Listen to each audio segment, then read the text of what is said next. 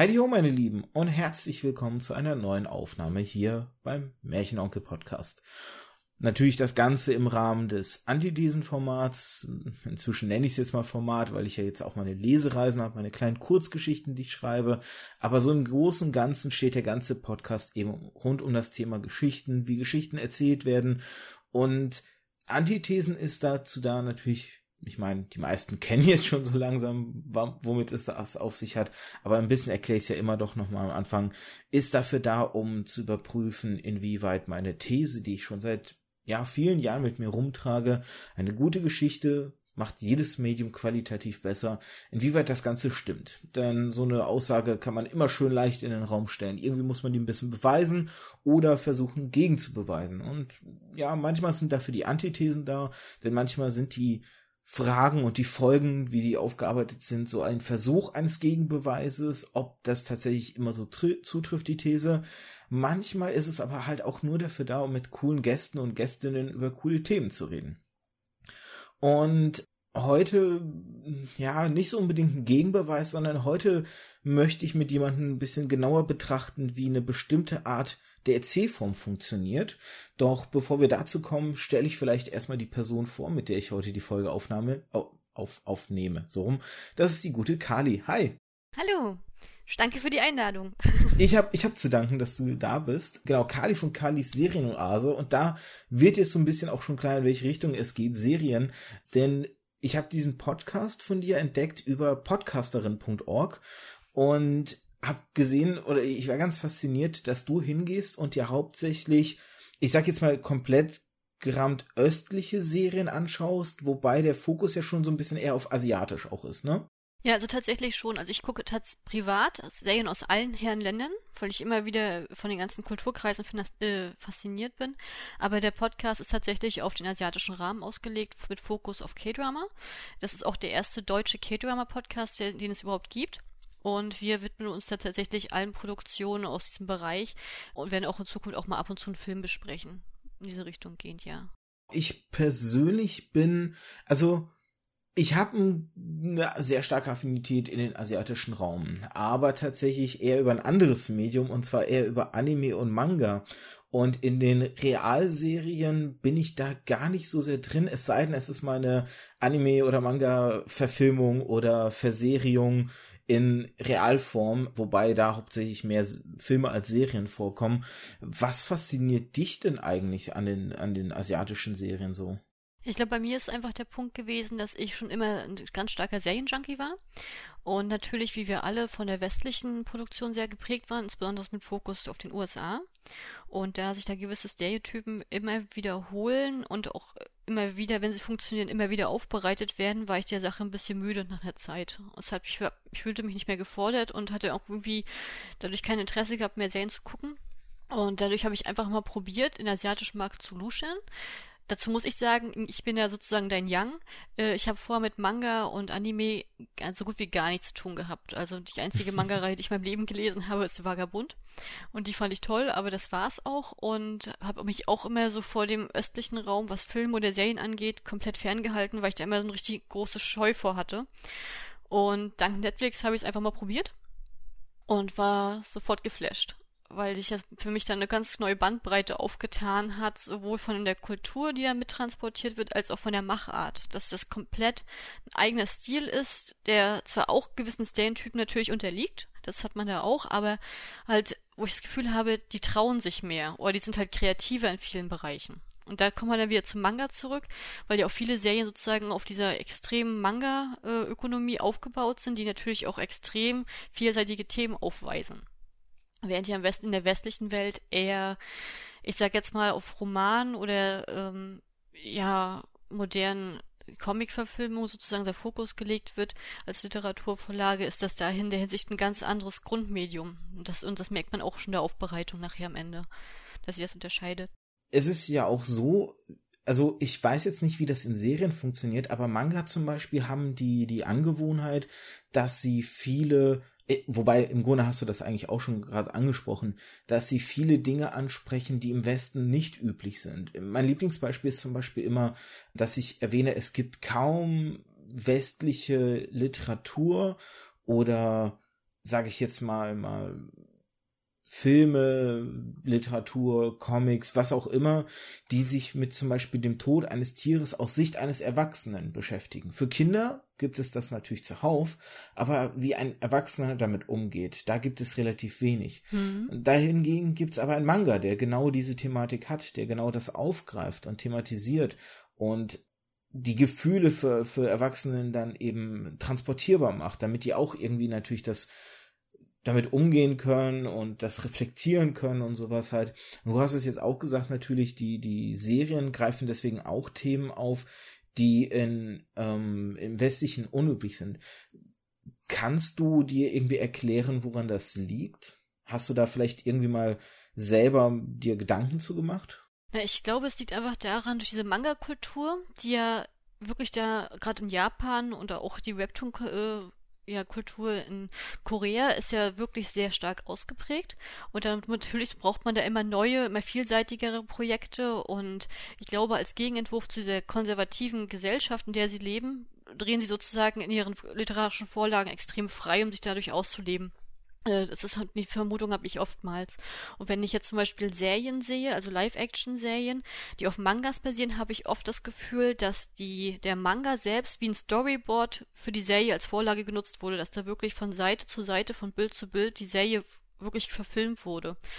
Das finde ich auch stark. Das würde zum Beispiel im Westen gar nicht funktionieren. Wenn man da sich so eine Vorlage holt, würde im Westen tatsächlich dann wieder ein, da würden dann 20 Drehbuchschreiber rübergehen, die dann das wieder ein bisschen anpassen und dann ist, da kommt dann ein ganz anderes Produkt raus. Während die sozusagen auch auf, sich auf ihre Wurzeln besinnen und auch bei der Vorlage auch komplett treu bleiben. Das finde ich auch sehr stark tatsächlich. Wie ist es denn in, in Bezug jetzt, weil du jetzt natürlich nur Serien ansprichst, die eine Basis für, von einem Manga haben oder halt, weil du Korea schon angesprochen hast, da gibt's ja auch eine ähnliche Bezeichnung, Manhwa heißt es da ja korrekt.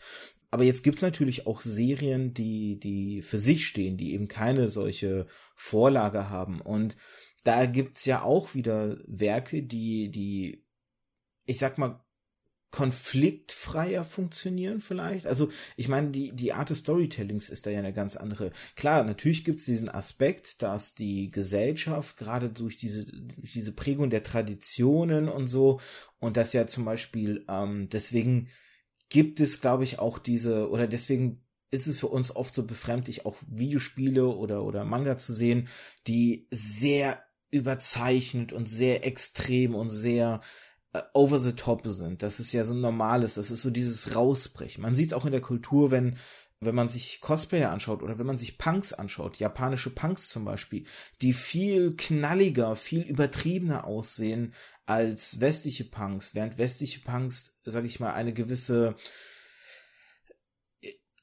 in Ermangelung dessen, dass ich die Kultur nicht ausreichend kenne, sage ich jetzt mal, Aggressivität ausstrahlen, ist es bei japanischen Punks habe ich das Gefühl eher ein ein ähm, anders sein wollen halt. Und jetzt so ein bisschen mal wegzugehen von den Serien, die so eine so eine Manga-Vorlage oder generell eine Vorlage haben. Wie sieht's denn generell so bei den Serien aus, bei welchen die abseits von Vorlagen sind? Wie ist das da gefühlt, warum die so anders sind? Oder gibt's da einen Unterschied? Also ich würde mal kurz noch was dazu ergänzen wollen, bevor ich zu der Frage komme. Mhm. Und zwar koreanische Serien zum Beispiel, die werden basieren grundlegend, also häufig auf Webtoons, aber nicht auf Manhwas. Das sind zwei verschiedene Paar Schuhe in der Hinsicht. Also ah, okay. Manhwas hat, da gibt's, äh, da kenne ich vielleicht nur zwei Serien, die mir jetzt spontan einfallen würden. Also das Webtoon ist dann ist eine eigene, ist, ist ein bisschen mehr in dieses amerikanisierte, comicartige tatsächlich. Das, das wollte ich nur mal kurz sagen. Das okay, da kenne ich klassisch nur die Manuas, da das war mir nicht so bewusst. Da gibt's ja, die gibt's von der also von den Live-Action-Serien jetzt, ne? Also bei Cartoons ist es schon eine andere Sache, aber in diese Richtung gehen. Mhm. Bei den anderen Serienvorlagen ist es oft so, dass sich dass sich ein Drehbuchschreiber da findet. Das ist ja auch ein Riesenunterschied von der Machart, von der Serienproduktionsart zum Westen.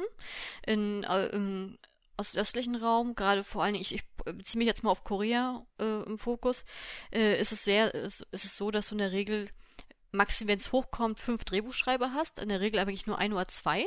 Und diese denken sich dann halt die Geschichte aus und formulieren sozusagen auch meistens das Drehbuch. Oder wenn äh, wenn es zum Beispiel ein, auf einem Roman basiert, dann wird der Autor dieses Romans wird auch als Drehbuchschreiber sozusagen dann genommen. Und äh, da gibt es dann meistens auch wirklich diese Ideenvorlage vom Autor selbst. Da gibt's dann halt sozusagen keine weitere Basis. Das kommt dann wie aus dem Nichts. Äh, die schlagen das dann halt vor und dann wird es halt produziert. Und das ist auch so, das hat auch keinen festen, äh, keinen festen Verlauf oftmals, weil das, das die Drehbuchautoren oder die Produktionsfirma, der Sender da sehr eng und sehr stark mit den Fans zusammenarbeiten. Weißt du, was ich damit meine? Oder soll ich das mhm, mal kurz erklären? Immer, also ich sag jetzt mal im Vergleich zu Amerika, wie wir es kennen. Amerika ist es ja so, dass immer zum Spätherbst wird entschieden, welche Serie wird produziert, welche wird sozusagen äh, fallen gelassen. Von äh, der Hinsicht der Einschaltquoten, wenn sie produziert wird, wird dann auf die nächsten neun Monate Produktionszeit geplant. Da wird dann ein Riesenteam an Regisseuren, ein Riesenteam an Drehbuchautoren verpflichtet und dann hat man halt nur das Cast als festgesetzten Platz, alles andere ist austauschbar. Im asiatischen Raum hast du, wie gesagt, dann nur diese ein, maximal fünf Drehbuchschreiber überhaupt, äh, in der Regel auch höchstens zwei Regisseure, damit der Stil der Serie halt gleich bleibt. Und die, der Produktionsraum ist nicht wie in Amerika, dass er wochenlang vorgelegt wird, sondern in der Regel werden die Serien in Japan oder in, ähm, in Korea so, so ein bis drei Wochen vor der Ausstrahlung gedreht, also die Folgen selbst, damit dann halt äh, die, da, weil die Drehbuchautoren dann halt auch live verfolgen, wie die Reaktionen des Publikums und der Fans sind und dementsprechend auch darauf spontan reagieren. Das heißt, wenn du hast, wenn da ein Charakter ist, der besonders gut ankommt, aber halt vorher ein, äh, ja, eine unterstützende Funktion hatte, kann der auf einmal extrem ausgebaut werden. Es kann aber auch sein, dass du vorher einen der Hauptcharaktere hattest, äh, der überhaupt gar nicht angekommen ist und der wird auf einmal fallen gelassen. Der kann auch einfach raus sein ohne Begründung oder einfach ja, Krankenhaus, Tod, irgendwas, der ist einfach weg. Einfach nur, weil die Masse der Fans darauf so reagiert hat. Und das finde ich spannend. Das finde ich unglaublich spannend, dass diese Zusammenarbeit da so extrem funktioniert. Weil es eine ganz eigene Symbiose auch bietet. Ich finde das insofern ganz lustig, weil ich das Prinzip von einem anderen Werk kenne, und zwar aus dem YouTube-Segment, und frage mich jetzt, ob der YouTuber sich wiederum da an der, an der Serienkultur in, äh, in, ähm, inspirieren hat lassen. Ich weiß nicht, ob dir Tube Clash was sagt. Nee, ich bin bei YouTube auch nicht so affin. Also das muss okay. immer was heißen, wenn ich es nicht kenne. also ähm, das ist von ähm, der YouTuber heißt Dark Victory und der hatte diese Serie Tube Clash mal konzipiert ähm, für YouTube. Da das Ganze gibt es in drei Staffeln und ähm, es lief immer so ab, dass eine Folge erschienen ist und dann eben die die die Zuschauer und Zuschauerinnen halt Kommentare geben konnten ähm, oder oder generell die, die sich die Kommentare durchgelesen haben und aus den Kommentaren, wenn dann auch Ideen gepostet wurden, diese Ideen teilweise genommen haben, um sie wieder zu verbauen für die nächste Folge, die in einer Woche erschien. Das heißt, auch da war eine sehr starke Symbiose zwischen den, dem Publikum und den Machenden halt existent. Und ich finde das auch nochmal insofern ganz spannend, weil du hast es gerade schon gesagt, im Westen, also gerade zum Beispiel in UK ist ja üblicher das Prinzip des Showrunners, ähm, wo du halt mehrere Autoren und Autorinnen für die einzelnen Episoden hast, aber eben ein Showrunner oder eine Showrunnerin die dann sozusagen das große Ganze im Blick behält und den, den großen Story-Arc der, der jeweiligen Staffel sozusagen betrachtet und dementsprechend das Ganze ein bisschen überwacht, sage ich jetzt mal. Und so wie du es jetzt beschreibst, mit weniger Autoren und Autorinnen im, im Serienmarkt im asiatischen Bereich, hast du ja mehr so dieses aus einem Guss-Prinzip, weil nicht so viele Köche da dran gewerkelt haben, sondern wirklich eine Geschichte, so, so, ja, eine Autorengeschichte, also wirklich jemand hat sich von Anfang bis Ende das überlegt, so wie auch ein Buch geschrieben werden würde. Und aus, aus einer Feder stammt, wurde das Ganze halt dann konzipiert. Natürlich mit dieser Prise, dass das Publikum mit eingebaut wird oder, oder die Kommentare des, oder, die Reaktion des Publikums vielleicht besser gesagt. Aber an und für sich hast du ja mehr so dieses ein Schaffender, der das konzipiert, wenn ich dich richtig verstanden habe. Ja, ist auch so. Es ist auch tatsächlich so. Und was ja auch ein, was auch ein Riesenunterschied ist, wenn ich jetzt, ich stelle jetzt mal kurz USA und, noch, und Korea nochmal äh, gegenüber, weil die beiden einfach so in der Masse äquivalent produzieren, äh, ist das Geschlecht der Autoren. Wolltest du mal schätzen, wie äh, der weibliche Anteil an Drehbuchautoren in den USA und den, in Korea jeweils ist? Also in den USA würde ich 10% schätzen. Ist genau richtig, das stimmt. Das sind 10%, ja. Und in Korea kann ich es überhaupt nicht einschätzen, weil ich die Kultur da einfach zu wenig kenne. Aber sagen wir mal so, basierend darauf, wie du fragst, definitiv höher, vielleicht 50-50 sogar. Nee, es sind tatsächlich 93 Prozent. Wow, okay. Äh, Frauen. Drei, also wirklich 3 Prozent, 90 Prozent. Und das merkt man halt auch. Weil du hast, in, also ich finde, dass da in Korea die, die Genrevielfalt oder was da sozusagen an, an, äh, an Themen produziert wird, wirklich mit den, sich mit den USA messen kann, auch mit der Vielfalt. Deswegen ist es für mich der passendste Vergleich, was die beiden Länder zumindest angeht. Und in der Hinsicht finde ich aber ist bei Korea für mich, und deswegen mache ich, finde ich das auch so einmalig, ein absoluter Genre-Mix immer gegeben. Egal aus welchem Genre du dir jetzt eine Serie wählst, du hast da sozusagen eine Vielfalt an Genres, die aufkommen. Du hast immer, egal welches Thema du hast, das Thema Liebe drinne. Entweder Liebe zu dir selbst, Liebe zwischen zwei Menschen, Liebe zu deiner Familie, irgendwie. Es ist immer also ein wichtiger Bestandteil. Entweder schwingt er am Rande mit oder er ist im Fokus. Das ist immer mit drinne. Daran merkt man, glaube ich, auch diesen weiblichen Touch. Das hat, man bei amerikanischen Serien nicht unbedingt äh, dabei. Und was ich auch sehr schön finde, ist, dass die äh, dass die Koreaner, und das können die Japaner auch sehr gut, einen unglaublich äh, schönen Genremix erschaffen. Das heißt, die schaffen das mit einer Natürlichkeit, ein, eine absolut tragische Situation neben, einer, neben einem humoristischen Aspekt reinzubringen, mit einer, mit Liebe, mit Krimi, mit Mord, mit Totschlag und das alles in einem Paket glaubhaft zu vermitteln, dass es nicht mal irgendwie abgenutzt wirkt. Das wirkt wirklich perfekt inszeniert. Wenn ich immer das Gefühl habe, wenn ich jetzt in den Westen gucke, dass dann meistens sich der Fokus auf ein, zwei Genres gelegt wird und das wird in der Serie so verarbeitet. Das ist für mich immer noch, da gibt es auch Genre-Mix, aber nicht andersweise vergleichbar so wie in Asien also das dazu. Und dann wollte ich mal kurz zu dem sagen, was du mit, mit Großbritannien gesagt hast. Das war nämlich ein sehr schöner Vergleich, weil gerade in Großbritannien, und das äh, ist im asiatischen Raum auch der Fall, ähm, ja auch sehr häufig der Fokus auf Miniserien gelegt wird. Das heißt, äh, dass halt immer nur eine Staffel produziert wird und wenn weitere Staffeln produziert werden, dann ist, haben die auch Briten auch kein Problem damit, das, äh, die Schauspieler auszutauschen oder äh, die Struktur einfach mal spontan zu verändern.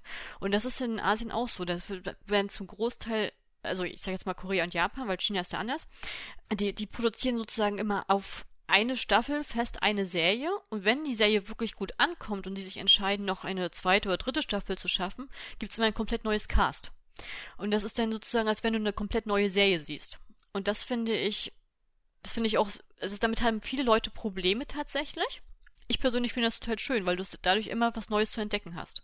Das sind jetzt mehrere Punkte. Ähm, ich muss ja gleich aufpassen, dass ich nicht, nicht am Ende irgendeinen verliere. Vielleicht mache ich mir gleich nebenbei schnell eine Notiz. Das sind mehrere Punkte eigentlich, auf die ich gern eingehen würde. Zum einen wäre tatsächlich die Länge so einer, so einer Staffel auch ein Punkt gewesen, auf den ich gern eingegangen wäre, weil ich zum Beispiel da überhaupt kein Gefühl für habe.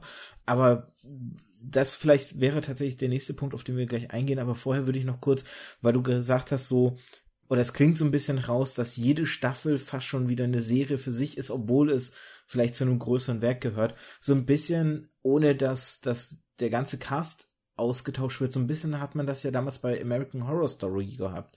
Ich weiß nicht, ob du das mal geguckt hast. Eine amerikanische Serie, die nämlich für jede Staffel eine andere Story erzählt hat, so dass jede Staffel für sich stand und abgeschlossen war, aber dadurch jedes Mal neu wirkte. Und ich meine, es gibt genug amerikanische Serien, die im Grunde länger existieren, als es ihnen gut tut. Also mein aktuelles Lieblingsbeispiel ist zum Beispiel Supernatural, was jetzt dieses Jahr die 15. Staffel und damit angeblich die letzte bekommt, wo ich schon lange der Meinung bin und ähm, auch Freunde von mir und Freundinnen es gibt zwar immer einzelne Folgen in den jeweiligen Staffeln, die wirklich herausragend sind, aber so dieses, diesen Flow, den die Serie in den ersten fünf Staffeln hatten, wo die, wo die eine konstante Geschichte erzählt hat, der ist schon lange verloren gegangen. Man merkt, dass danach immer wieder nur Storybögen für ein, zwei Staffeln existierten und die deswegen nicht funktioniert haben, weil dann eben, obwohl schon 20 Folgen echt viel sind, man immer das Gefühl hatte, eigentlich war das jetzt eine Story, die hätte drei, vier Staffeln erzählt werden müssen, um komplett alles rauszuholen, was möglich gewesen wäre. So wie es eben am Anfang von, von Supernatural war. Wie ist das denn jetzt im asiatischen Raum? Wie gesagt, also mich würde da zum Beispiel primär interessieren, wie da die Staffellänge eigentlich ist. Okay, also ich habe jetzt drei Punkte jetzt mal notiert. Nummer eins. American Horror Story zählt ja ins Fach der Anthologieserien. Jetzt kommt der große Unterschied. Äh, Finde ich auch toll. Ich gucke American Horror Story unglaublich gerne. Das ist aber tatsächlich nicht so wie im asiatischen Raum. Im asiatischen Raum hast du zwar, den, wenn auch eine neue Staffel dazukommt, ein neues Cast, aber die Handlung wird weitergeführt. Also das ist eher so eher vergleichbar wie bei äh, Being Human UK, falls du das gesehen hast. Da war es auch so, dass mit jeder Staffel sozusagen immer eine der Hauptcharaktere ausgetauscht wurde, aber halt ähm, auch immer mit einer guten Begründung. Und das ist halt tatsächlich im asiatischen Raum. Also ich, ich habe jetzt, ich gucke jetzt zum Beispiel gerade aktuelles Beispiel. Äh, ich übersetze hier gerade die Untertitel für ähm, The Lost Tomb 2. Und die erste Staffel ist, ist von 2000 15 gewesen, hatte 10 Folgen gehabt, was für eine chinesische Serie unglaublich kurz ist, weil normalerweise chinesische Serien sich äh, im Schnitt bei 50 Folgen plus orientieren. Okay. Und gerade, sag mal, bei Jugendserien oder Jugendramen sich dann auch gerne mal wenn sie richtig sich kurz fassen wollen, bei 24 Folgen so im Schnitt liegen. Aber in der Regel ist eigentlich immer alles, wenn man sich entscheidet, eine chinesische Serie zu gucken, dann muss man Zeit investieren. Ganz Deswegen kurz, um sicher zu gehen, das ist eine Staffel dann mit 50 Folgen, verstehe ich das? Das ist eine Staffel, also okay. das ist eine abgeschlossene okay. Serie. Die machen, also die machen keine Staffelunterteilung, die kennen Staffelunterteilung nicht. Okay. Ne, du das, äh, das ist das Wichtigste. Die kennen keine Staffelunterteilung, die kennen kein Mid-Season-Finale, die kennen, die machen im asiatischen Raum grundsätzlich, egal welches, welches Land du nimmst, nach jeder Folge einen Cliffhanger damit die Leute dranbleiben. Das ist immer so. Wir haben ja sozusagen in westlichen Produktionen oft mal so ein Mid-Season-Finale, dass du dran bleibst. Und äh, zur Winterpause, dann hast du ja nur sozusagen zum Ende nochmal der Staffel immer nochmal ein riesen bombastisches, äh, bombastischen Konflikt. Das ist bei denen in jeder Folge so. Wenn ich nochmal kurz einhaken darf, kann man das so vergleichen mit, sage ich jetzt mal, Lindenstraße, gute Zeiten, schlechte Zeiten, so dieses, das nein, immer das am Ende... Nein, das könnte so, also was. Nee, aber dieses Prinzip von immer am Ende ja. der Folge ein, ein Cliffhanger, so. Nee, das ist tatsächlich, okay. nee, das trifft mich nicht. Ich überlege jetzt hier gerade, was jetzt passen könnte. Okay. Ähm, ich gucke jetzt mal hier gerade in meinen amerikanischen Serien, weil ich hier vor mir stehen habe, damit ich eine Idee habe. Ich sag jetzt mal. Oder 24 vielleicht. Trifft ja, 24? 24 trifft's gut. 24 trifft's gut. Ja. 24 ist ein gutes Beispiel. Ja. Genauso. Okay. Immer durchgehend, die Handlung geht immer durchgehend, mhm. so wie bei 24, und dann hast du immer zum Ende ein, boah, jetzt möchte ich weiter gucken. Mhm. Okay. Wenn es so eine Kleinigkeit ist, aber irgendwie nochmal so konstruiert. Das auf jeden Fall. Und um mal das Beispiel mal zurückzubringen, jetzt habe ich Lost Tomb gerade die erste Staffel geguckt, jetzt mache ich gerade Untertitel für die zweite Staffel und gucke dementsprechend natürlich mit rein. Und bei der zweiten Staffel hast du ein komplett neues Cast, aber die Handlung, aber die Handlung ist komplett dran an, komplett angeknüpft. Also es ist komplett, läuft jetzt ganz normal weiter, halt mit ganz anderen Leuten. also 100% ausgetauscht. Und es funktioniert. Also es hat mich jetzt beim Sehen überhaupt nicht gestört. Und von den Leuten, mit denen ich geredet habe, die die Serie auch gerade sichten, haben damit auch kein Problem. Aber wenn zum Beispiel jetzt westlichen Raum, wenn ich jetzt zum Beispiel, als ich damals angefangen habe, britische Serien so zu gucken, die halt das auch machen, dieses Prinzip findet man ja sehr gut bei äh, Being Human, war das extrem da, dann hattest du es bei Misfits oder Skins, da wurde ja das Cast auch komplett ausgetauscht. Da hatte ich am Anfang auch Probleme und frage mich im Nachhinein, warum. Warum war das der Fall? Weil das wirklich die Serie aufhübscht und nur auffrischt ein Beispiel zu Supernatural fand ich unglaublich, fand ich unglaublich lustig, weil das sozusagen so ein Streitthema bei mir immer zu Hause ist. Ich hatte ja immer gehofft, dass Supernatural äh, tatsächlich nur die erste übernatürliche Telenovela wird und dann noch 30 Jahre läuft. Ähm, ist ja nicht der Fall geworden. Ich war tatsächlich traurig, als sie gesagt haben, sie machen es nicht mehr. Aber ich kann es auch verstehen, wenn man damit Probleme hat, weil tatsächlich war die Serie, wie ja von Eric Krab äh, Kripke nur auf fünf Staffeln angelegt. Der hatte ja gesagt, mhm. er will nur fünf Staffeln und hat diese fünf Staffeln auch in einem konzipiert gehabt, dass sie logisch enden. Seitdem ist er ja nur äh, wirklich nur als Produzent noch da und äh, nicht mehr, bindet sich nicht mehr ein, weil es ja gegen seinen Willen verlängert wurde. Und da merkt man schon, dass halt immer wieder versucht wird, noch was Neuem, was Größerem zu greifen. Das ist bei Supernatural einfach nicht mehr möglich. Die, alle sind schon ein paar Mal gestorben. Du hast immer zu, äh, die alle Charaktere kommen dann auch irgendwie doch mal wieder. Also du hast ja gar keine Dramatik, die du mal richtig reinbringen kannst. Die, eigentlich lebt die Serie für mich immer nur von diesem Humor und dem Charme der Brüder. Ja. Der funktioniert aber auch nicht ewig. Also da, äh, deswegen war es ein gutes Beispiel.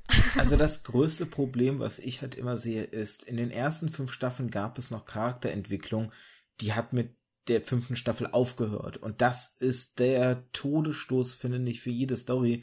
Wenn die Charaktere sich nicht mehr weiterentwickeln, dann fragt man sich, wofür guckt man es noch? Ne? Dann gibt's vielleicht noch so Faktoren, wie du gerade schon gesagt hast, der Humor oder die, die Dynamik zwischen den Brüdern. Aber selbst diese Dynamik zwischen den Brüdern ist wie, wie so ein, äh, weiß ich nicht, wie so ein Loop die ganze Zeit, weil dann, dann zoffen sie sich darüber, dass der eine sich für den anderen geopfert hat, dann wird das Ganze versöhnt und eine Staffel später opfert sich wieder der eine für den anderen. Und es entsteht wieder ein Zoff daraus, wo man sich denkt dann irgendwie so nach dem vierten Mal, also Jungs, langsam ist das, also das ist hinfällig, wenn immer die gleichen Konflikte aufgemacht werden, weil Menschen sind nicht so, Menschen machen nicht immer die gleichen Konflikte auf, Menschen entwickeln sich, verändern sich und auch eine, eine Geschwisterdynamik und das war halt für mich irgendwann wirklich der Punkt, dass unerträglich würde ich nicht sagen, weil wie gesagt, dafür hat die Serie für mich noch zu viel Charme, aber es ist wirklich so ein, dass du da sitzt und dann irgendwann nur noch mit den Augen rollst, weil du denkst, also jetzt ist es langsam kindisch. Hm. Ja, ich fand immer die Meta-Folgen ganz toll. Immer jede Folge, also in jeder Staffel hast du immer diese Meta-Ebene, wo sich selber nochmal irgendwie verscheißern und die fand ich immer ganz klasse gemacht. Da hätten sie auch eine ganze Serie draus machen ja, können. Ja, das, das meine ich ja. Also das hat mir gut gefallen. Da, das, sind, das sind die Highlights. Das sind so die einzelnen Folgen, die es in den Staffeln gibt, die, die herausragend sind. Also mein Liebling in letzter Zeit war die Scooby-Doo-Folge. Die habe ich noch gar nicht gesehen. Oh, die, muss, die ist so toll. Also, wie, wie genial ist die Idee, einfach zu sagen, wir packen Supernatural und Scooby-Doo zusammen. Das ist so eine geniale Folge gewesen. Oder nehmen wir aus einer älteren Staffel zum Beispiel die Folge, wenn Dean jeden Tag stirbt. Oh, mein so. Liebling. herrlich, herrlich. Oder, oder auch, wenn die durch Serien switchen quasi. Oh ja. Wenn die so alle fünf Minuten in einer anderen Serie plötzlich sind, so. Das sind so tolle Folgen, aber die reichen halt nicht aus, um aufzufangen, was dann im, im, im Story-Art-Plot halt schief läuft, so. Und das ist halt, wie gesagt, das war halt irgendwann an dem Punkt, wo ich halt gedacht habe, das, das ist so, ich vergleiche es mal kurz mit einem, mit einem Manga oder mit einem Anime besser, Anime besser gesagt. Das ist für mich das Dragon Ball Phänomen. so habe ich es für mich irgendwann getauft. Das ist dieses Problem, wenn es nur noch darum geht, dass der nächste Gegner größer, mächtiger, stärker sein muss. So. Und, und die Charaktere überhaupt nicht relevant mehr sind. Und so war es halt auch da. Der, der gelbäugige Dämon war irgendwann besiegt, dann mussten die Leviathane kommen, dann mussten die ähm, äh, hier musste Kane kommen mit seinem Mal, dann musste hm. Paralleluniversen irgendwann kommen und jetzt in der 15. Staffel, und das ist kein großer Spoiler, ist halt das mächtigste Wesen oder eins der mächtigsten Wesen überhaupt jetzt der Widersacher. So, wo, wo man halt auch wirklich so denkt, so, ja, das, das, das ist halt nicht mehr. Und da kommen wir eigentlich da möchte ich jetzt mal die Brücke schlagen. Tatsächlich, ich habe dir ja ein Video vorab geschickt. Das werde ich in die Shownotes auch für die Zuhörer und Zuhörerinnen packen. Da ging es nämlich so ein bisschen darum, dass ein YouTuber für sich analysiert hat, was sind die Unterschiede für ihn zwischen westlichem und asiatischem oder besser gesagt östlichem Storytelling. Und eine Kernaussage da drin, und die fand ich ganz faszinierend, ist, dass im westlichen im Grunde immer wieder der zentrale Konflikt im, im Fokus steht, während im asiatischen oder östlichen der zentrale Konflikt gar nicht notwendig ist für Storytelling. Mhm. Und da wüsste ich jetzt gern, wie du das siehst, weil du einfach ja mehr Serien aus dem asiatischen Raum gesehen hast und das besser beurteilen kannst. Ja, ich habe hab heute mal gezählt. Ich habe jetzt 98 Serien gesehen aus dem asiatischen Raum. Hui. Also, wir, äh, also da war ich auch ganz stolz drauf. Nee, also als ich das gesehen habe, äh, das Video, was du mir jetzt geschickt hast, da habe ich so das Gefühl gehabt, dass er sich darauf fokussiert hat, tatsächlich das nicht zu verallgemeinern, sondern USA mit Japan verglichen hat, weil viele Aspekte, die er rausgegriffen hat, habe ich in japanischen Medien auch wiedergefunden. Würde ich nicht unbedingt auf Korea und China übertragen wollen. Okay. Also das war für mich dann schon problematisch. Also ich glaube schon, dass es, äh, dass es mit, Jap ja, mit Japan funktioniert. Mhm. Sehe ich auch so. Seine Beispiele waren ja auch zum Großteil Japaner. Mhm. Aber der Rest, mm -mm, sehe ich nicht so. Nee da werden auch gerne mal Konflikte gemacht. Gerade Koreaner sind sehr theatralisch. Auch wenn sie langsam in der Storyentwicklung dann sind, sind sie, bringen sie da auch mal gerne immer was Größeres und was Besseres raus. Und in China, also ich, also mal kurz, das, dieses kann ich mal das verbinden mit der Antwort, die ich vorgegeben hatte. In China ist zum Beispiel so, dass ja immer diese 50 plus Folgen sind.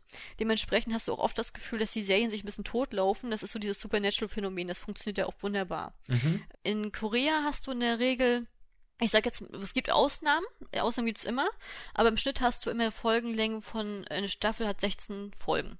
Wenn die Serie besonders gut läuft oder wenn man das Gefühl hat, dass das äh, Klientel dran bleibt, dann werden sie spontan auch mal auf 20 oder 24 Folgen verlängert. Aber das ist dann sozusagen an einem abgeschlossenen, übersichtlichen Raum. In Japan hast du in der Regel acht bis sechzehn Folgen, aber es Schnitt immer eigentlich acht oder zehn. Das ist, dadurch hast du extrem viel Spielraum, immer was Neues zu schaffen, was Neues zu kreieren. Und dadurch, dass die, gerade in Japan, die Serien so kurz gefasst sind, brauchen sie auch keinen Konflikt, weil sie ja komplett von der Charakterentwicklung oder von dem einen kleinen Abenteuer zehren können. Das ist bei chinesischen Serien musst du immer was Größeres, was Besseres haben. Da hast du dann in dem Wuxia-Format zum Beispiel, in diesen historischen Serien, hast du auch immer einen bösen Gegner und einen böseren Zauberer und dann geht's los und dann wird der Kampf immer schlimmer und dann hast du dann noch neuen Serienmörder oder wie das auch immer ist, welches Genre du guckst. Da wird es auch immer versucht, immer nach dem Größeren und Schlimmeren zu greifen. Das ist in Japan gar nicht der Fall ich finde, wenn ich japanische Serien sehe, kann für mich persönlich habe ich die mal in zwei Bereiche unterteilt.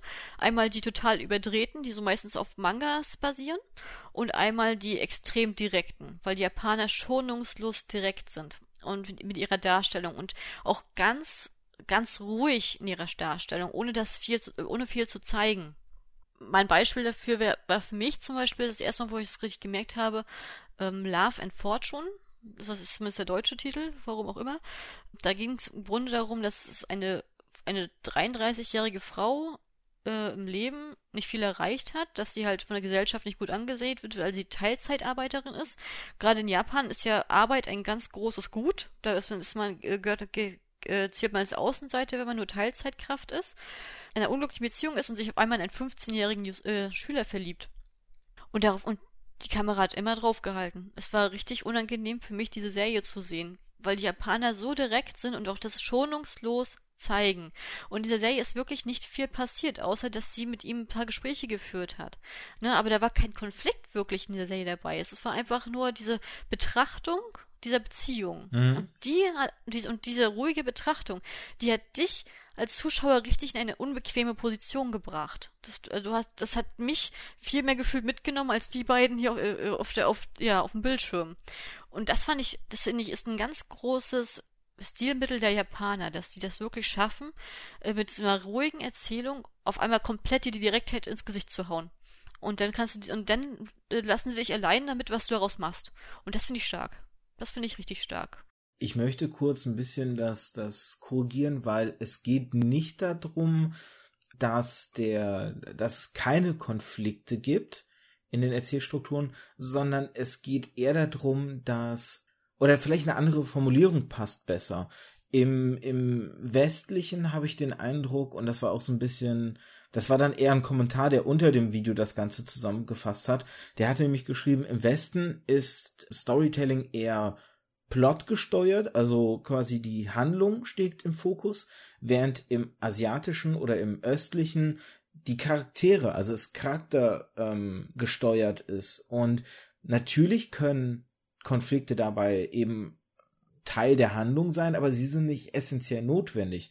Zum Beispiel ein, ein schönes Beispiel in dem Video war dann letztendlich, das war eher so zum Ende hin, ich weiß nicht, ob du das dann noch geguckt hattest, nee. ähm, Da war es nämlich so, dass zum Beispiel nimm Star Wars, wenn es diesen Konflikt mit der mit der imperialen Macht nicht gäbe oder beziehungsweise mit der mit dem Imperium und das Prinzessin, dass dann Rebellen halt die die Todesstern ähm, Blaupausen stehlen und Prinzessin Leia einen Hilferuf aussendet, dann würde diese ganze Handlung rund um den Protagonisten gar nicht losgetreten werden. Und das ist jetzt natürlich, was ich jetzt gleich nehmen werde, ist wieder ein japanisches Beispiel. Vielleicht ist da dann auch tatsächlich der Knackpunkt. Nimm dagegen zum Beispiel Death Note.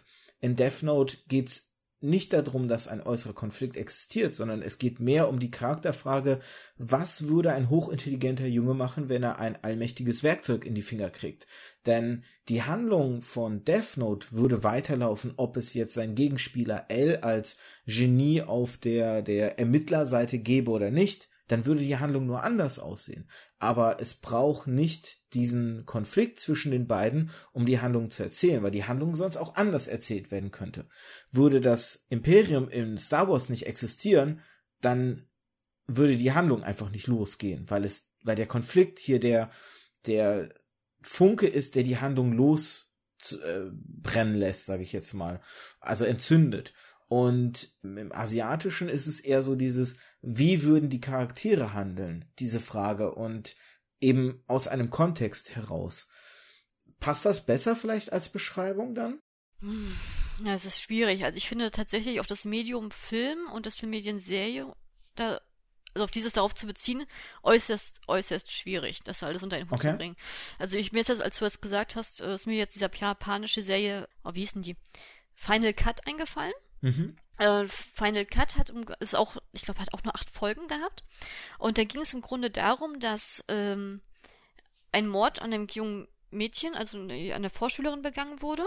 Und eine Mutter, eine alleinerziehende Mutter, wurde fälschlicherweise beschuldigt und die Medien haben sie sozusagen äh, immer weiter kaputt gemacht, bis sie sich dann umgebracht hat. Mhm. Und zwar, und 15 Jahre später ist jetzt ihr Sohn 30 und möchte sich an dieser Medi an diesen Medien rächen. Und so greift sich aus diesem Team, also pro Folge immer einen raus und zeigt denen dann sozusagen, den man eigenen Film dreht, sozusagen deren Missentaten auf. Und das ist ja schon, wenn ich jetzt diese Serie sehe, dann ist die ja auch von Anfang an komplett konfliktgesteuert und nicht auf diese persönliche Charakterentwicklung. Also ich hatte das Gefühl in der Serie äh, gehabt, dass es war interessant zu sehen, war, wie das passiert ist und wie das ganze der Ablauf war, aber ich hatte nicht das Gefühl gehabt, dass er sich jetzt in seiner Position verändert hat, die ganzen acht Folgen. Also der hatte den Hass am Anfang gehabt und er hat den Hass am Ende gehabt. Und die, die Mitarbeiter, die es vom Sender, die er rausgegriffen hat, die haben, waren dann haben sich dann erschrocken in der Folge, aber die haben auch nicht anderweitig gehandelt. Also das war am Ende mal so ein kleines, so eine kleine Veränderung, aber das war jetzt nicht gravierend. Mhm. Also das würde zum Beispiel auf dieses, dieses Beispiel nicht passen Mhm. Ist, also das wäre jetzt mir spontan jetzt eingefallen. Ähm, ich hatte vorhin noch gedacht, als du das erzählt hattest, äh, bei dem Video, weil, weil das Beispiel Death Note fand ich sowieso extrem spannend gehalten. Ich habe leider die Serie nicht und die Film nicht gesehen, aber ich auf jeden Fall hat das eine These aufgeworfen, die ich auch äh, komplett unterstütze. Und zwar die, die der Aufbau der Stereotypen in Serien, wie unterschiedlich die gewertet werden. Es wurde ja nochmal gesagt, hier nochmal das japanische Remake und das, äh, Amer die amerikanische Netflix-Produktion, die mit reingefasst wurde, wurde das Beispiel an äh, Eigenschaften und Charakter äh, ja, Eigenschaften rausgegriffen, unter Mhm. anderem das Thema Intelligenz. Ja. Und da wurde ja nochmal gesagt, dass so wie wir Amerikaner, das ist noch das, was mich immer gestört hat, dass in Amerika, wenn wir diese Stereotypen aufgemacht, die coolen sind hier die Cheerleader und hier die ähm, und die Footballer und denn der Intelligente ist der Einzelgänger, der Nerd, der Asoziale sozusagen in diesem Rahmen, der an der untersten, äh, ja, auf untersten Stufe der sozialen Schicht hängt.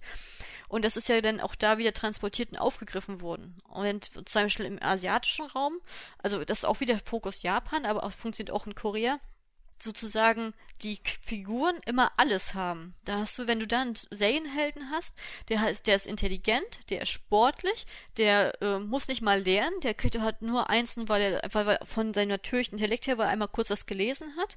Und der wird überall angesehen, weil er ein Einserschüler ist. Und es, da gibt's keinen, der sagt, oh, der ist ein Einserschüler, der ist, oh, der ist uncool. Das ist genau das Gegenteil in diesem Rahmen. Das ist, da wird das geschätzt und da wird er sozusagen alle, alle werden jubeln ihn und, und er wird auch sozusagen mit Applaus in der Schule empfangen und was weiß ich was, wenn's, wenn du eine richtig überdrehte Serie hast.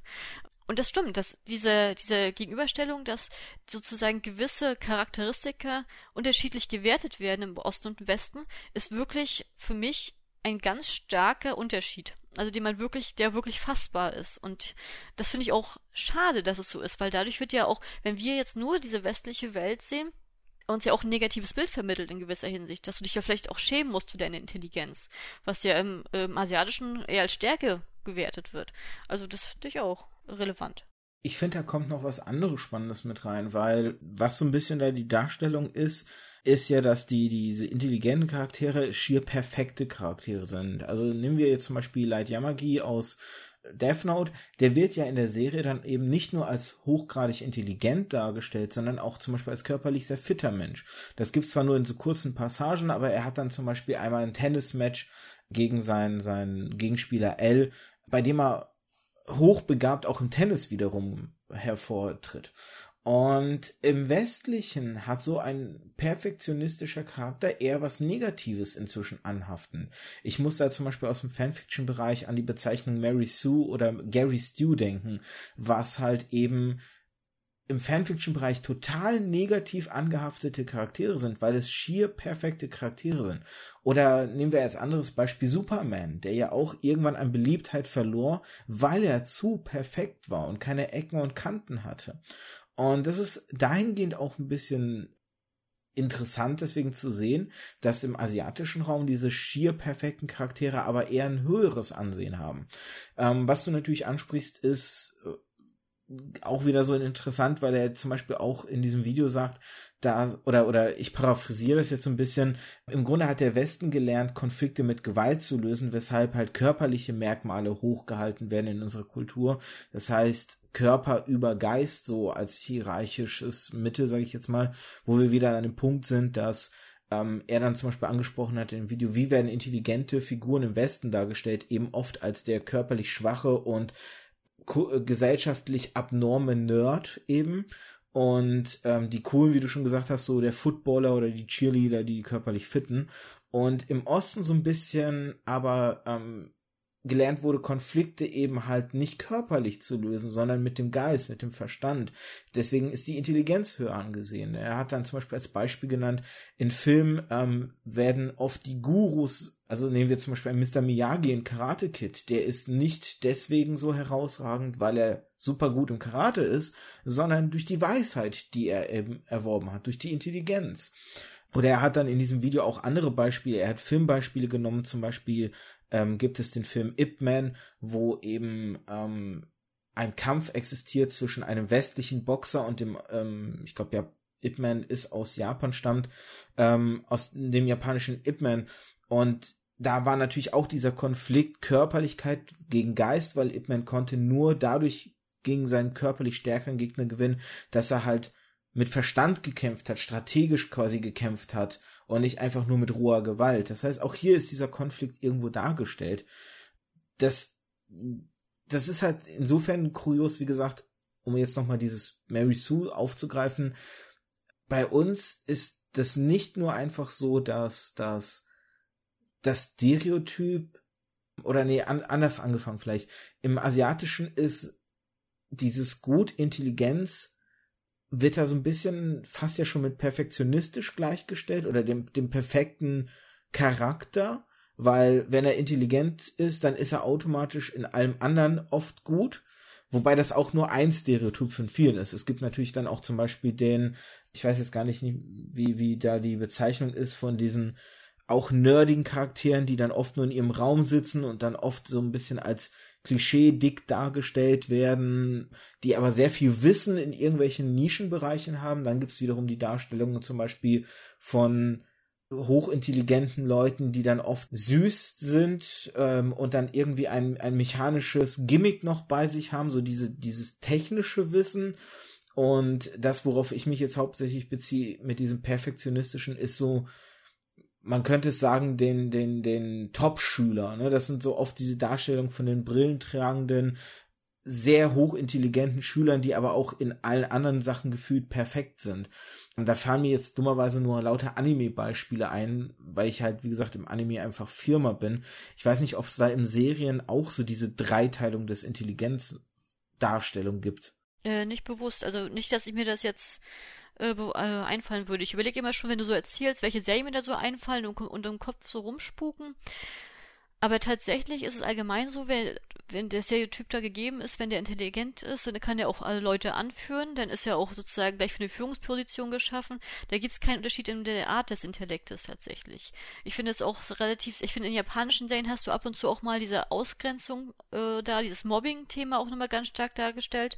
Das findest du auch ganz oft in thailändischen Serien, aber zum Beispiel in Korea ist sozusagen das sind der nie erwähnt. Da werden die, dann sind die dicken oder die kleinen Außenseiter auch trotzdem in der Gruppe mit drin. Mhm. Das ist da ganz anders auf, aufgestaffelt tatsächlich. Ich muss übrigens gerade grinsen, als du das gesagt hast hier mit äh, dem Vergleich der Boxer gegen die Finesse. Ähm, ich war erst, ich habe jetzt vor zwei Tagen oder so Once Upon a Time in Hollywood geguckt im Kino. Mhm. Und äh, da ist ja unter anderem auch die Darstellung von äh, Bruce Lee. Mhm. Und der wird dann halt sozusagen von dem Brad Pitt-Charakter belächelt, weil er sagt, er könnte, oh Gott, welchen Boxer war denn das? Irgendeinen bekannten Boxer zu der Zeit, ich weiß gar nicht, Ali? Ich oh Gott, wenn ich jetzt was Falsches sage, entschuldige ich mich herzlich. Ali auf jeden Fall besiegen. Und das wird dann halt extrem belächelt die ganze Zeit und äh, so wird sich darüber lustig gemacht, auch im Medium des Films selbst. Und ich habe das auch in der Reaktion von dem Publikum dann auch gemerkt, als wir so rausgegangen sind, dass die es auch so gesehen haben, wo ich dann dachte so, als ich den Film geguckt habe, habe ich gedacht, na wieso soll der es nicht können? Martial Arts ist doch extrem, also das ist ja nicht, das ist ja nicht nur Körper, es ist ja auch Geist und es ist ja auch Vorausplan. Warum sollte denn Ali gewinnen, nur weil er größere Muckis hat?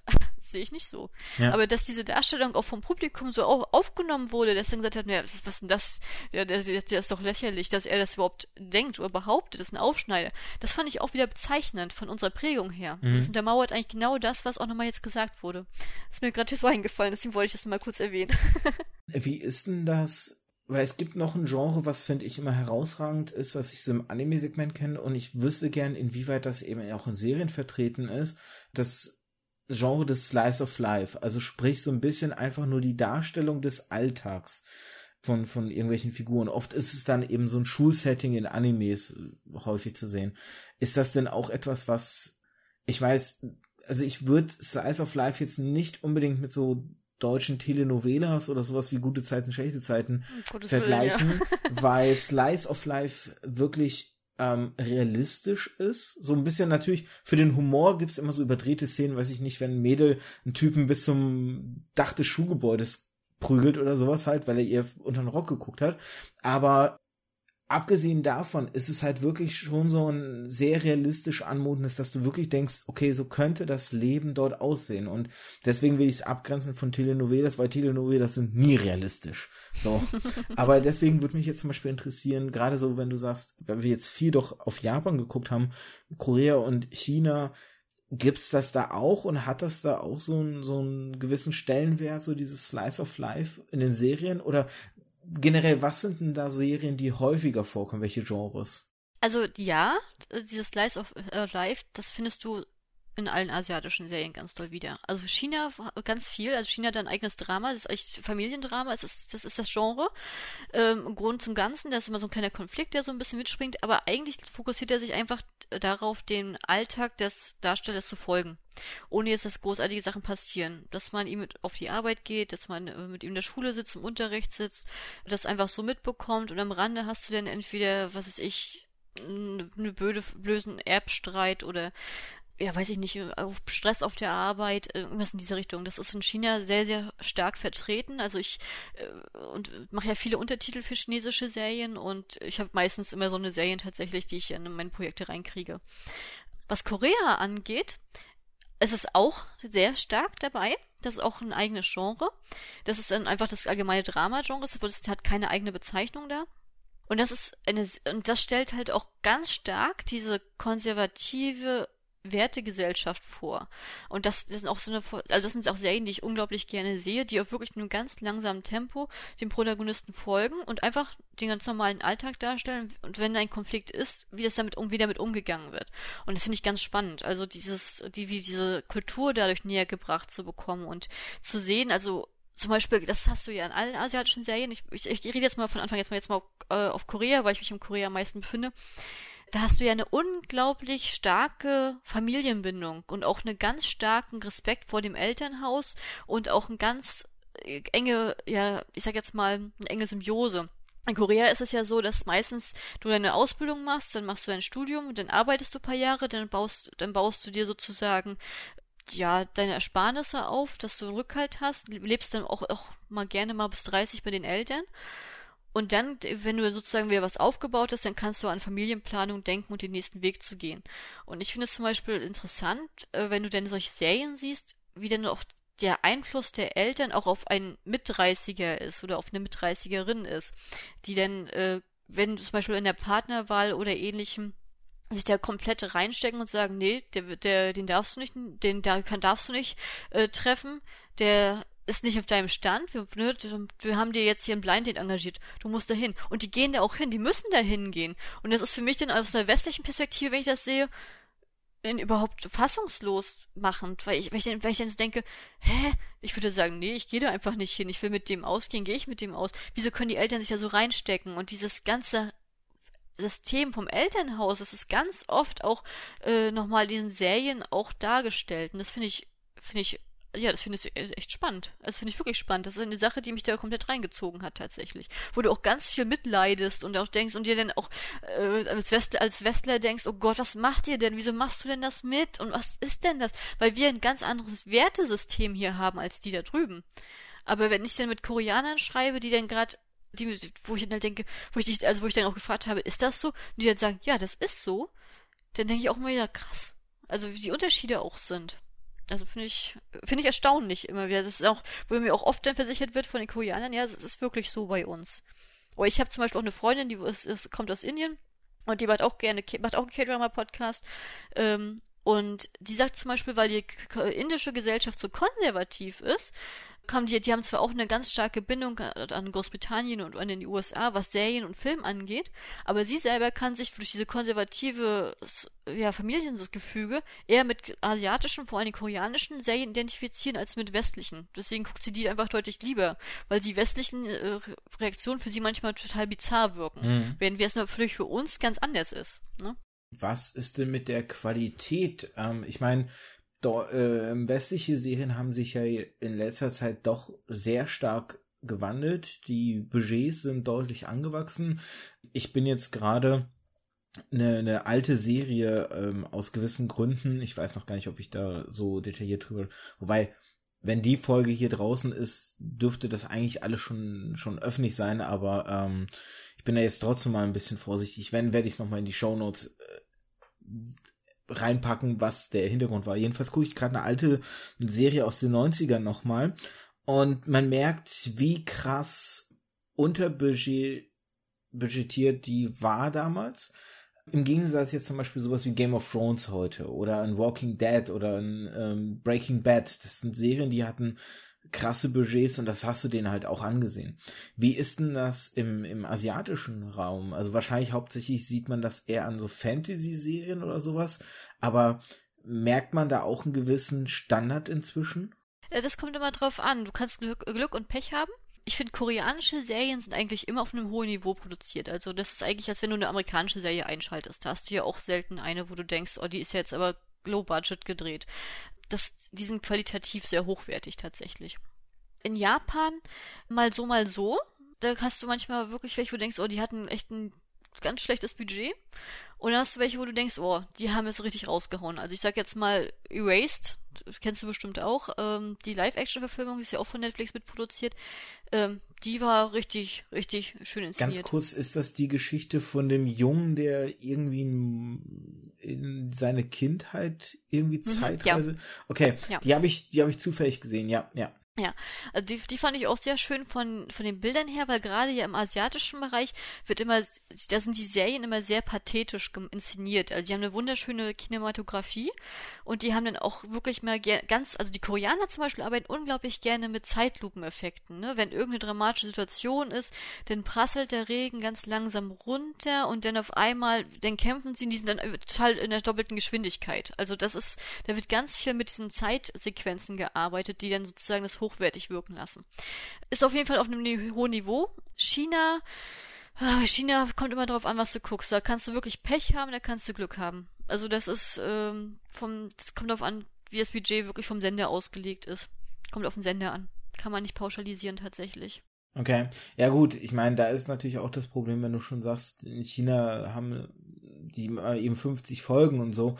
Ich meine, das hast du ja auch wenn wir jetzt nochmal UK heranziehen und, und das Prinzip dort, da hat man schon kürzere Serien und da gibt es aber trotzdem, gerade Doctor Who hat zum Beispiel so dieses Konzept immer, dass es Folgen gab, gerade in der Phase, wo jetzt Doctor Who wieder an der Popularität stieg und die Budgets langsam anwuchsen, gab es aber auch Phasen, da gab es dann Folgen, die haben mehr oder weniger fast das ganze Budget für die Effekte gefressen, weswegen man immer Folgen äh, sich ausdenken musste, die möglichst wenig Budget hatten, um so dieses, diesen Pot irgendwie in der Waage zu halten halt. Ne? Nicht jede Folge konnte dann, so sind dann letztendlich die Weeping Angels zum Beispiel entstanden. Die sind nämlich aus so einer Not heraus äh, konzipiert worden, dass man sagte, okay, wir haben jetzt hier so ein paar Folgen gehabt, die sind ganz effektgeladen, wir brauchen jetzt aber auch irgendwie Folgen, die möglichst mit wenig auskommen. Und da hatte man dann eben mehr oder weniger ein Haus, ein paar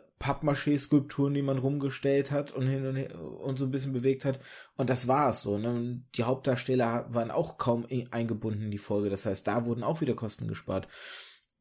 Man kann natürlich, ne, wenn man einen gewissen Pot kriegt und man hat 50 Folgen sogar zu füllen, ja, das kann ich mir gut vorstellen dass das dann vielleicht mal, mal so, mal so wird. Also die in China die Wuxia, also die, das ist sozusagen dieses Genre von diesen historischen Fantasieserien, dass du mal weißt, was das ist. Die Wuxia sind immer sehr hochwertig produziert. Das ist wirklich sehr schön gemacht. Die erinnern dann auch sehr häufig an äh, Hero, falls du den Film noch kennst von damals. Ich wollte gerade sagen, das ist ja ein Genre, was hier im Westen hauptsächlich über die Filme so äh, Flying Dragon, äh, ach, wie hieß denn das? Crouching Tiger, glaube ich, hieß das. Flying äh, mhm. Dragon, Crouching Tiger, Hero, House of Thousand Daggers, ähm, so diese, diese Filme, ne? Ja, genau. Also ich finde, also wenn du jetzt mal so ein Beispiel haben möchtest, habe ich gestern erst gelesen, jetzt kommt ja Vagabond Ende des Monats bei Netflix. Ist eine koreanische Serie und die hat ein Budget von 25 Millionen Dollar. Und das ist schon richtig Horrorfilm, also äh, richtig Hollywood-Filmmäßig.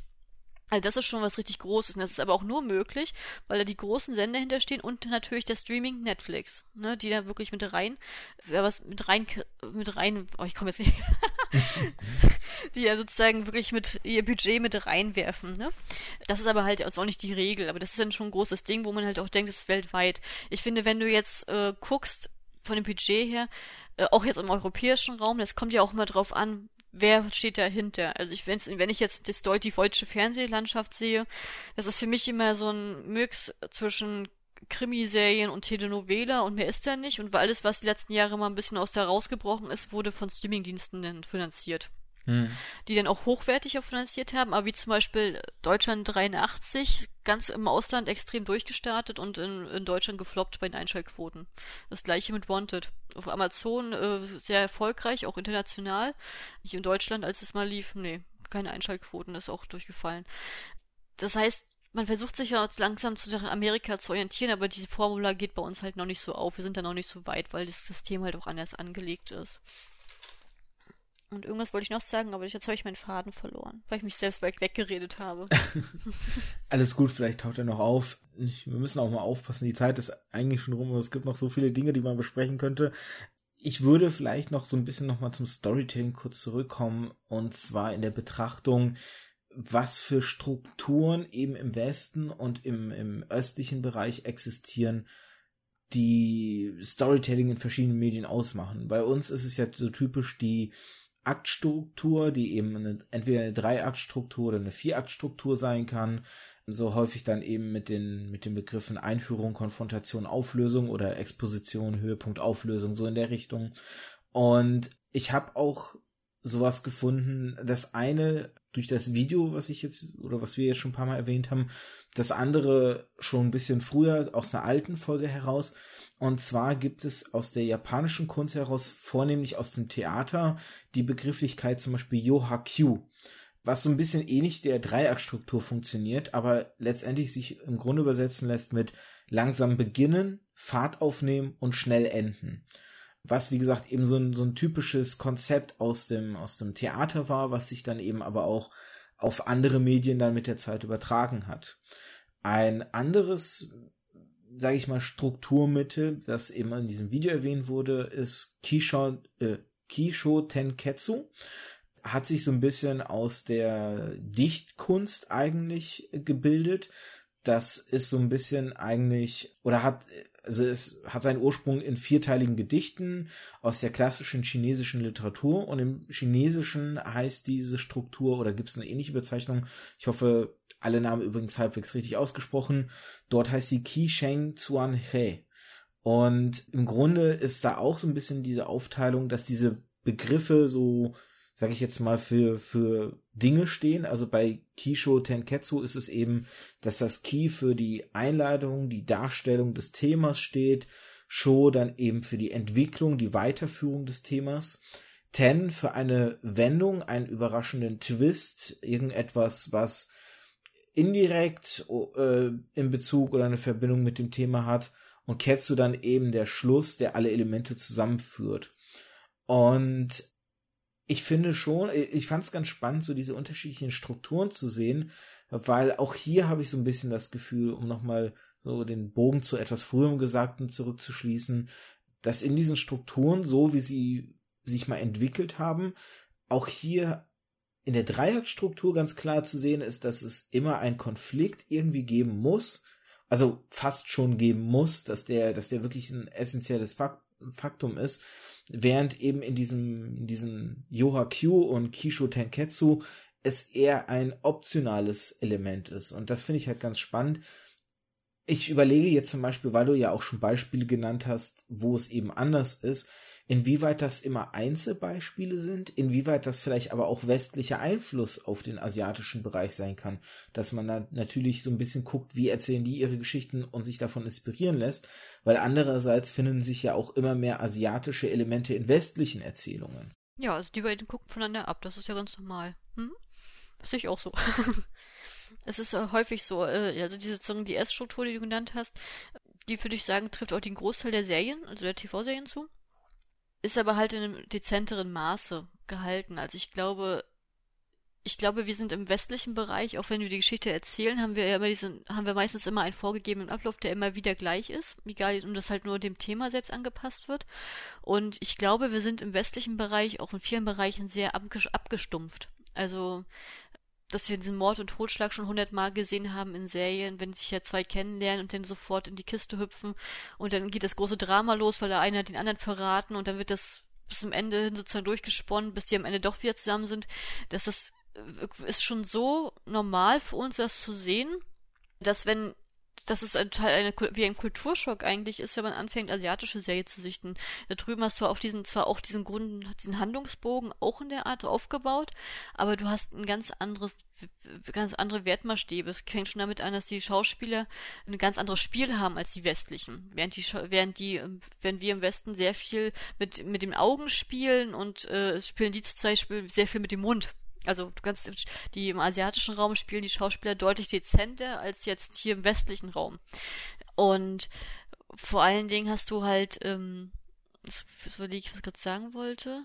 Ach so, und dann hast du halt auch unschuldigere Themen tatsächlich tatsächlich drin. Während die Japaner gerne mal sehr direkt sind, hast du aber gleichzeitig auch Serien, die komplett diese Keuschheit und dieses diese Zurückhaltung demonstrieren. Wenn ich eine amerikanische Serie gucke und dann habe ich da, ich weiß nicht, dann habe ich sowas wie jetzt kommt mal ein flaches Beispiel, Sex in the City, wo es dann jede Woche darum geht, dass sie einen anderen hat dann bist du ja schon nach einer Woche eigentlich abgestumpft. Ne? Aber das System funktioniert dann für diese Serie und war eine Erfolgsserie im Westen, was ja auch sozusagen für viele andere Serien jetzt ein Leitmotiv wurde. Wenn ich jetzt nach Korea gucke und ich habe dann guck wieder eine Liebesdrama-Serie als Beispiel an, dann warte ich halt, dann weiß, kann ich ja die Uhr nachstellen, dass ab Folge äh, äh, zum Abspann von Episode 8 kommt der Kuss. Das ist immer die feste Formula. Und dann ist es aber auch das, worauf sich der Zuschauer freut. Dann hast du dieses Zwischenspiel zwischen den beiden, dieses Ränkespiel. Aber dann hast du halt den Kuss sozusagen als Finale und zum Ende kommt halt auch nochmal ein Kuss, aber der kommt nicht mehr. Da, kommt, da gibt's keinen Sex oder keine grenzwertigen Darstellungen. Es ist wirklich, es bleibt diese, bleibt dieser Unschuldscharakter von Anfang bis Ende da. Und der Witz an der Sache ist, obwohl der weniger gezeigt wird, hat das eine größere Reaktion für mich als Zuschauer. Dadurch, wenn ich jetzt die westlichen Serie sehe, denke ich auch, wie immer. Wenn ich jetzt die östlichen Serie denke, dann, dann flattert mir sogar das Herzchen, wenn ich diese Knutschen sehe, weil es halt wirklich so unschuld, weil du halt so mitgelitten hast, bis es dann, bis es dann mal passiert ist, mal als Beispiel. Weil es so in dieser, dieser Darstellung, wie es passiert ist, unglaublich schön war. Verstehst du, was ich meine? Mhm, mh. Und deswegen denke ich immer, der Westen ist abgestumpft. Und äh, das finde ich immer so schade, dass wir schon abgestumpft sind, weil ich mich immer frage, wenn wir nach dem System leben, immer mehr, immer mehr, immer stärker, immer schlimmer, wo sollen wir denn noch hingehen? Also das fragt, da frage ich mich dann, wie es denn besser werden soll. Eigentlich müssten wir mal einen Schritt zurücknehmen in der Produktion, damit das, damit sich das ein bisschen erholen kann, dieses System. Passiert aber nicht. Ich versuche gerade etwas zu, zu finden, weil ich nämlich daran gerade denken musste, weil ich finde so, so dieses, ich finde zum Beispiel auch die, die, die Kinolandschaft hat sich dahingehend verändert, weil ähm, zum Beispiel alles immer mehr so effekthascherisch, du hast es auch gerade schon gesagt, ne, immer spektakulärer, die Gewalt halt immer ausartender und aber auch auch auf optischer Ebene, also wenn man sich jetzt mal zum Beispiel dann gerade Michael Bay Filme anguckt, die ja so ein Effektfeuerwerk ohne Ende sind halt. Und ich habe nämlich mal einen Kommentar aus einem Chat, nämlich den hatte ich mir mal abgespeichert, weil ich dachte, das könnte vielleicht auch mal irgendwie der, der, der Zündfunke für eine Folge eben sein, wo es eben zum Beispiel auch mal hieß, es gibt tatsächlich einen Roman wohl im, im asiatischen, ich glaube auch hier wieder speziell aus dem japanischen, der im Grunde nur davon handelt, wie ein Mann am Teich sitzt und angelt. Und das ist die ganze Handlung dieses Romans eben. Und man viel eben aus dem inneren Monolog dann zieht, weil die Geschichte eben viel dann seine Rückbesinne oder, oder generell sein Rückblick auf sein Leben und sowas halt ist so. Und ich würde auch vielleicht fast sagen, im Asiatischen sind Sachen oder sind die Werke einfach ruhiger vielleicht auch, weil da eben nicht so viel Fokus drauf gelegt wird, dass es immer bombastischer, immer cineastischer, immer effektvoller ist, sondern dass vielleicht wirklich noch die Handlung, die Story im Fokus steht. Und dass das vielleicht auch ein bisschen der Westen verloren hat, den Blick auf die Handlung. Böse gefragt vielleicht auch aus der Frage heraus, interessieren die Leute überhaupt noch die Handlung der Werke? Das ist eine gute Frage tatsächlich. Ich glaube, die Leute sind auch abgestumpft. Das liegt aber auch daran, dass wir in den letzten Jahren, äh, wenn wir mal ins Kino gucken, immer nur Aufbereitungen haben. Entweder Remakes von alten Filmen oder halt äh, der x-te Teil der Comic-Verfilmung. Man hat gar nicht, man, man sehnt sich eigentlich mal nach was, nach einer neuen Perspektive, aber bekommt sie gefühlt von der Industrie nicht. Und wenn, sind es eher in diesen Arthouse-Kinos zu finden, wo du aktiv danach suchen musst. Und selbst dann musst du ja auch selber dafür offen sein. Das geht ja auch schon mal da los ich finde zum Beispiel, dass wir, dadurch, dass wir ein Land sind, was sehr durch Synchronisation geprägt sind, sehr, also sehr engstirnig oft mit, äh, mit fremden Produktionsländern umgehen. Das heißt, wir haben im Kino ja zu 99 Prozent immer nur die USA, dann haben wir mal Deutschland noch drinne und dann hast du mal, wenn du richtig gut bist, alle paar Jahre mal eine französische Komödie. Aber alles andere findest du nur im Arthouse-Kino, wenn du bewusst hingehst, aber in den Mainstream-Kinos nicht. Und gerade was diese Mainstream-Kinos anbieten, das ist ja wirklich, also für mich persönlich ist immer der Einheitsbrei. Äh, also da gibt es gar nichts Neues, da gibt es keine Überraschung mehr. Und was mich persönlich, also das jetzt kann ich jetzt nicht pauschalisieren, aber was mich zum Beispiel auch ärgert, ist, dass wir vor 10, 20, 30 Jahren hatten wir noch richtig tolle Trailer die einen sozusagen auch mit reingezogen haben. Das war eine eigene Kunst, die einen neugierig gemacht haben, die in, äh, in diesen Film wirklich reingezerrt haben. Und heutzutage sind die Trailer einfach nur gefühlt kurz gefasste Inhaltseingaben, wo alles Wichtige und alles, alle interessanten Szenen des Films sind schon in diesem Trailer drin sind, dass du schon gar keine Lust mehr hast, diesen Film zu gucken, geschweige denn, wenn du ihn guckst, dann noch da gelangweilt da sitzt und denkst, oh, das weiß ich ja alles schon. Und ich finde, dieses Zusammenspiel, das macht, nimmt einem ja auch ein bisschen die Lust am Kino. Und deswegen sollte man auch ein bisschen mehr nach Asien gucken. Man muss ja nicht unbedingt, wenn man es nicht will, die asiatischen Produktionen ins Kino holen. Man kann es ja sozusagen da auch ein bisschen mehr planen. Deswegen hat, ist dieser Druck ja auch vor zehn Jahren durch die USA gegangen, dass die halt ganz viele Themen aufbereitet haben aus, ja, aus Asien. Das kommt ja nicht von ungefähr. Und die waren ja auch, sind ja auch gut gelaufen. Also mir fällt ja spontan jetzt auch nur Ring oder Oldboy an, wo ich auch jeweils die Originale besser finde, aber trotzdem funktioniert das ja da wollte ich gerade sagen, also besser gelaufen bei Oldboy ist relativ. Da gab es, glaube ich, einen ziemlichen Backlash eher. Ähm, ich glaube, ähnlich wie halt bei dem, bei dem Aspekt mit äh, Death Note der Netflix-Verfilmung, weil das ist so eine Besonderheit nochmal der, der Amis.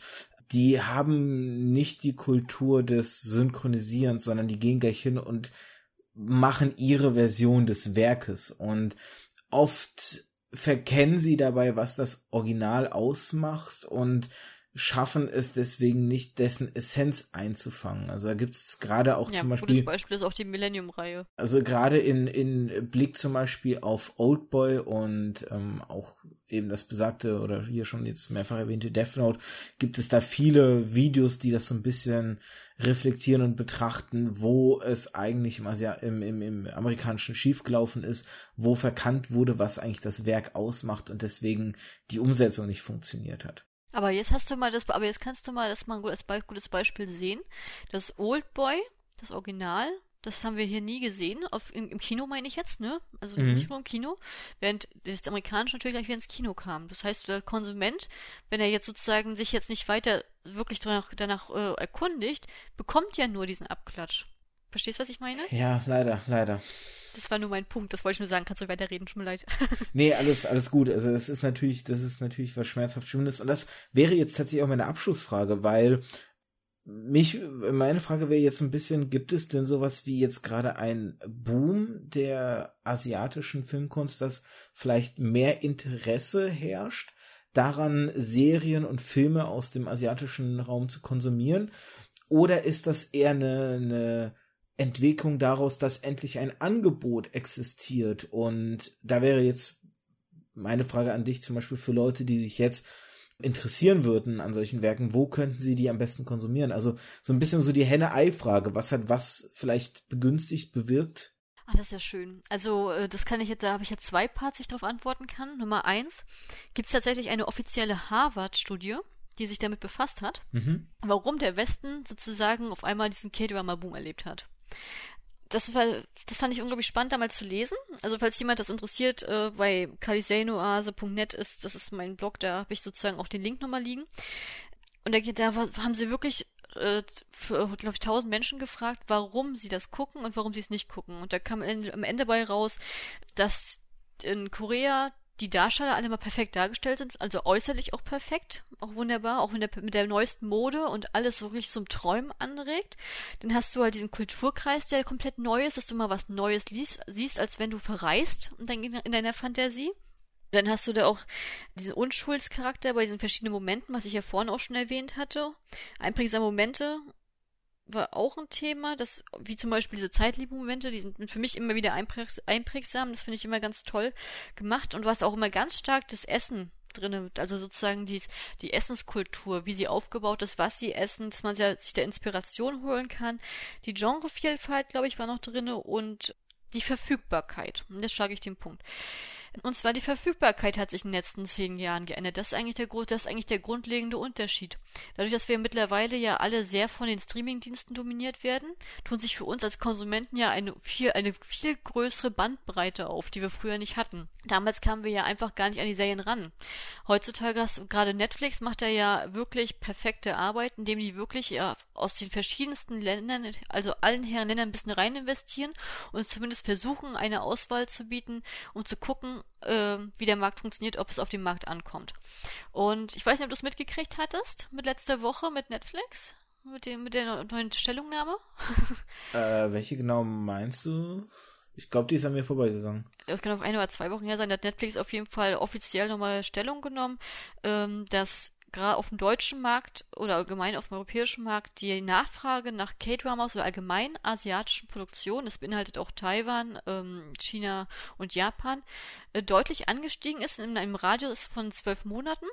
Und dementsprechend haben sie jetzt auch deutlich mehr verstärkt Pakete eingekauft, um auch K-Drama-Hits aus äh, oder auch ja, ja also aus allgemein aus Asien Hits sozusagen zu äh, zu nehmen. Und jetzt haben während ich jetzt, also ich bin ja nun in der Szene drinne, weiß ja, dass Bevor war es bei Netflix so, dass die halt viele schöne Serien hatten, K-Drama-Serien hatten, aber keine Serien so, die nennenswert wären, außer die Eigenproduktion jetzt, die man jetzt im K-Drama in der K-Drama-Szene großartig nennt. Das sind eigentlich eher so durchschnittliche Sachen gewesen. Jetzt seit zwei Wochen veröffentlicht Netflix jeden Tag richtige Serienhits, die auch in Korea durch die Decke gegangen sind, auch die wirklich fantastische Serien auch auf einem hohen Niveau sind. Von, von vorherigen Jahren. Bestes Beispiel ist Descendants of the Sun. Das war ein Riesenboom in ganz Asien ausgelöst. Also das war ein Riesending. Ist eine Riesen, ist eine Kriegsserie, die jetzt auch auf Netflix jetzt letzte Woche reingeholt wurde. Unter anderem, also die haben jetzt, glaube ich, einen Katalog von 20 Serien aufgemacht und die haben auch noch geschrieben, da kommen noch mehr. Also das ist schon Wahnsinn. Wenn man sich selber in diesem, in diesem Markt reintesten möchte, würde ich persönlich immer empfehlen, wenn ihr nicht Netflix habt, nimmt Wiki. Also Wiki ist für uns der heilige Gral des, äh, des asiatischen Fernsehens. Ich weiß nicht, kennst du Wiki? Nee, jetzt nicht. Ich würde noch kurz einen Disclaimer aber anhängen, ähm, weil du gerade gesagt hast, eine Woche ungefähr äh, ist dieses Statement alt. Wenn die Folge rauskommt, wird es ein bisschen mehr als eine Woche sein. Also nicht irritiert sein, bitte, da draußen. Dann wird es wahrscheinlich ich muss jetzt gerade mal überlegen, wie viele Folgen ich im Voraus gerade schon produziert habe. Ein, zwei Monate her sein. Also nicht irritiert sein. Ach, das ist ja egal. Es kommt immer noch was dazu. Das ist ein Jahresplan. Da kommt immer wieder was Neues. Genau. Aber es ist auf jeden Fall, Netflix hat ja wirklich Pionierarbeit geleistet und ähm, an, bevor Netflix damit reingehüpft ist, gab es halt Wiki. Wiki ist halt auch ein Streamingdienst, der an sich eine Fan, also von eine Fanbase hat, also der wird von Singapur aus gesteuert. Du kannst da Serien auch kostenlos gucken, dann hast du aber halt immer das Problem, dass du halt ab und zu mal Serien, also so Werbung ein, du reingeblendet hast. Je nachdem, zu welcher Tageszeit du guckst, entweder hast du nur, wenn du Glück hast, hast du nur eine Werbungpause und wenn du Pech hast, hast du alle fünf Minuten was. Oder, oder du kannst ein Abo abschließen, freiwillig für zwei Euro, drei Euro oder fünf Euro im Monat.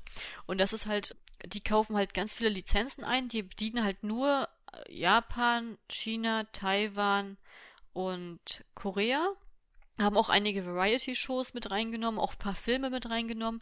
Und der einzige Knackpunkt daran ist, dass äh, die Untertitel von den Fans übersetzt werden. Sie sind natürlich auch gesteuert, also ich mache da auch mit, deswegen kann ich das beurteilen, weil ich äh, das, weil ich das selber kenne. Dementsprechend hast du die Untertitel ein bisschen freier manchmal ausgelegt, als du möchtest, aber an sich sind die Übersetzungen, wenn man die Originalvorlage kennt, besser als die von Netflix manchmal. Auf jeden Fall wirklich eine riesengroße einen riesengroßen Katalog an Serien, auch wirklich fantastischen Serien, die man wirklich gucken kann. Man kann es, wie gesagt, auch kostenlos machen. Und bei Wiki ist einfach das die Sache, die haben waren halt, bevor Netflix und Amazon auf den Trichter gekommen sind, haben wir halt das Monopol gehalten. Jetzt hat Netflix ja nicht nachgesteuert. Und ich hatte jetzt ein, vor drei Tagen auch ein Interview gelesen mit dem Wiki-Chef, ob ihn das sozusagen als wie eine Bedrohung vorkommt wegen der gegenseitigen Konkurrenz. Und der hat ganz salopp gesagt, dass ihn das einfach freut, dass das zeigt, das, der, äh, der K-Drama-Markt oder der asiatische Markt, nur dank K-Drama ist extrem in die Mitte angekommen, dass es der Markt einfach wächst und dies sozusagen den Markt ansteuert.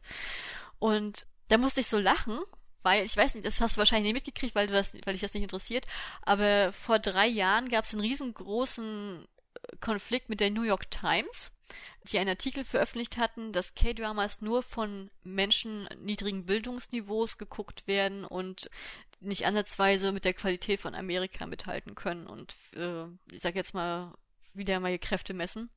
Und danach ist ein riesengroßer Shitstorm damals losgegangen, wo sich dann alle möglichen Leute aus allen Herren Ländern gemerkt haben, äh, gemeldet haben und gesagt haben, nee, ich bin Anwalt, ich bin, ich bin Richter, ich bin, was ich, Arzt, also wir, das ist, das ist ein absoluter, äh, ist eine absolut lächerliche Behauptung, das losreißen zu wollen. Das ist einfach nur Deformation.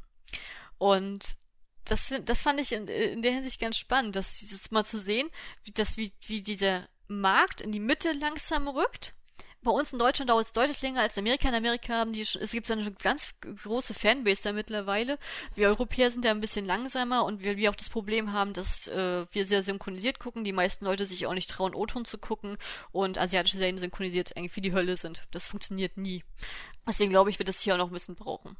Aber naja, also das zu meinem kleinen Exkurs, tut mir leid, dass ich da ein bisschen ausgerufen bin. Alles gut, alles gut.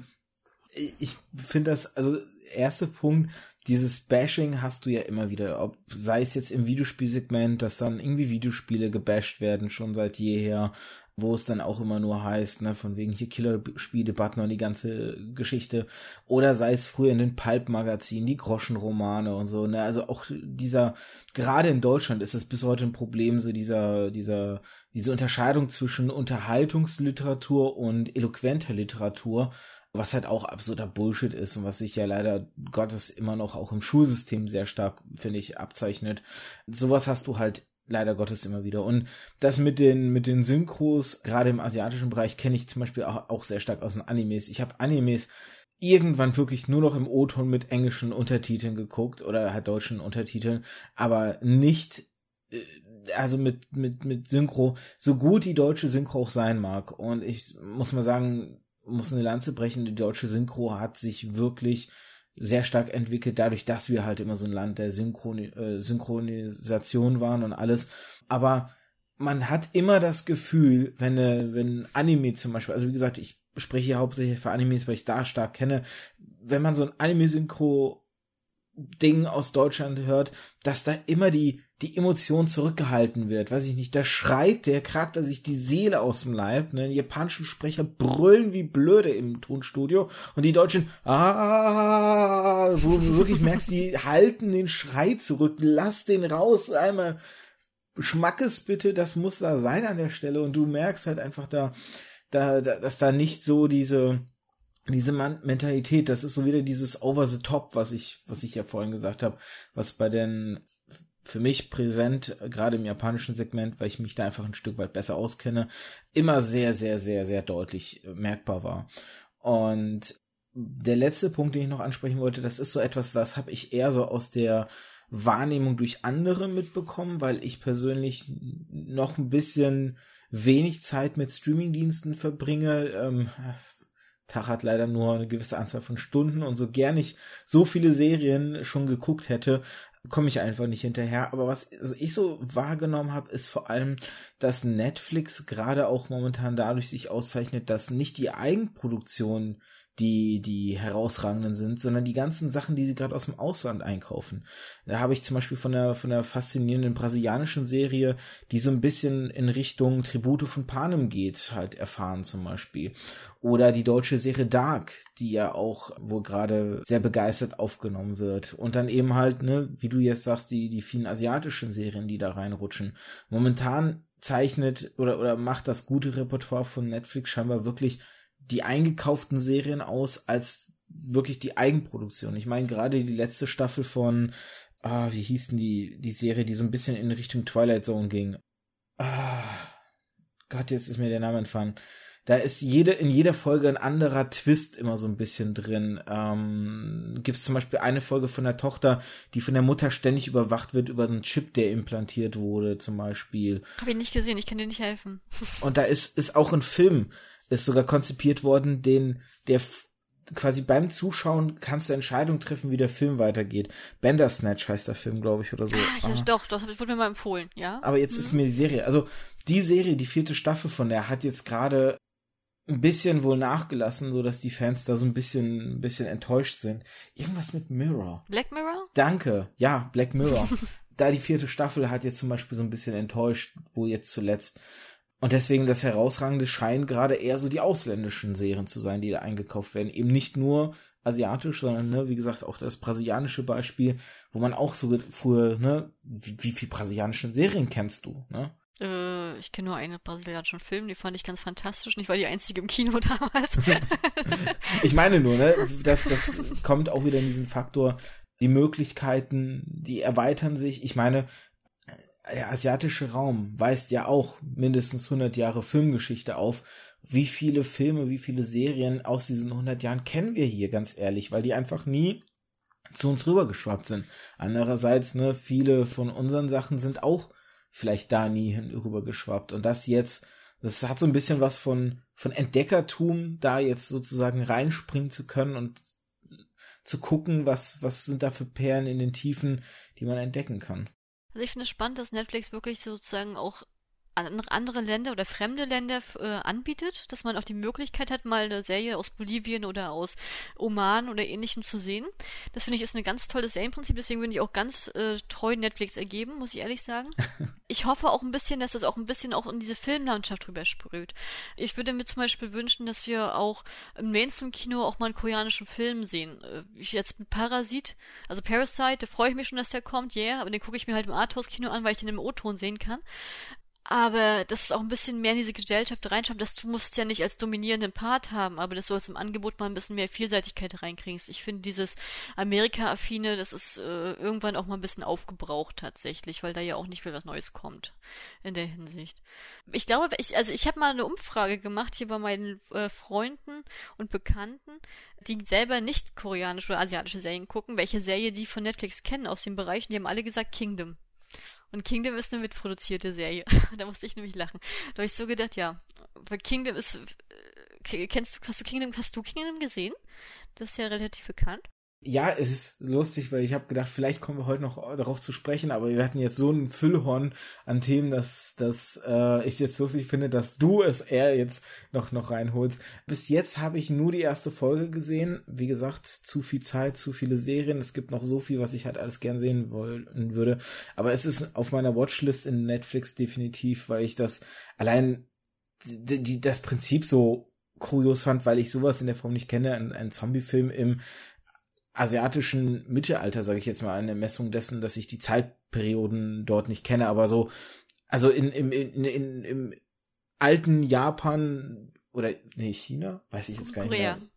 Ah, sogar Korea. Okay. Mhm. Auf jeden Fall da so Zombies halt zu sehen, das war für mich so, okay, das, was hat's damit auf sich? Also ich finde äh, Kingdom, also ich sag dir mal gleich, wenn du Kingdom noch nicht gesehen hast, warte bis Januar 2020 und ärgerst du dich. Wieso? Weil Netflix äh, vor einem Jahr äh, die Stellung rausgebracht hat, dass die asiatische Serien auf den europäischen oder Asiaten auf den westlichen Markt anpassen wollen. Das heißt, die zerlegen die Serien, diese Miniserien in Staffeln. Das heißt, äh, dass ohne ein großartiges Mid-Season-Finale ist auf einmal auf der Hälfte Schluss. Das wird dann als erste Staffel bei uns vermarktet. Das ist bei Kingdom auch der Fall gewesen. Und du wirst eigentlich der eigentlich nur wütend zurückgelassen. Also mir geht es zumindest so, mein Mann ging es auch so, dass du das Gefühl hast, hä, wie jetzt ist Schluss, willst weiter gucken, das, und auf einmal, auf einmal ist Schicht im Schacht. Und im Januar 2020 kommt die zweite Staffel raus und dann ist es eigentlich, für einen jemanden, der, der K-Dramas guckt, kann ich dir dann sagen, dann ist die Serie vollständig. Dann kannst du die Serie auch komplett gucken. Jetzt ist sie noch nicht vollständig. Okay. Und das machen sie gerne öfter und das ist keine schöne Sache. Das ist der einzige Punkt, den ich bei Netflix nicht mag. Deswegen gucke ich auch asiatische Produktionen, die von Netflix produziert werden, nicht, solange sie nicht die zweite Staffel rausgekommen ist, mehr, weil ich mich da schon mehrmals geärgert habe, tatsächlich, dass dieses System umgesetzt wird, weil es für mich auch sinnlos ist, tatsächlich. Das ist ein weiterer guter Tipp für die Hörer und Hörerinnen auch. Also, also eingekaufte Serien wie Vagabund, die offiziell, glaube ich, von TVN stammen, diesen werden ja sozusagen wochenmäßig rausgebracht, immer mit drei Wochen Verzögerung zur koreanischen Ausstrahlung.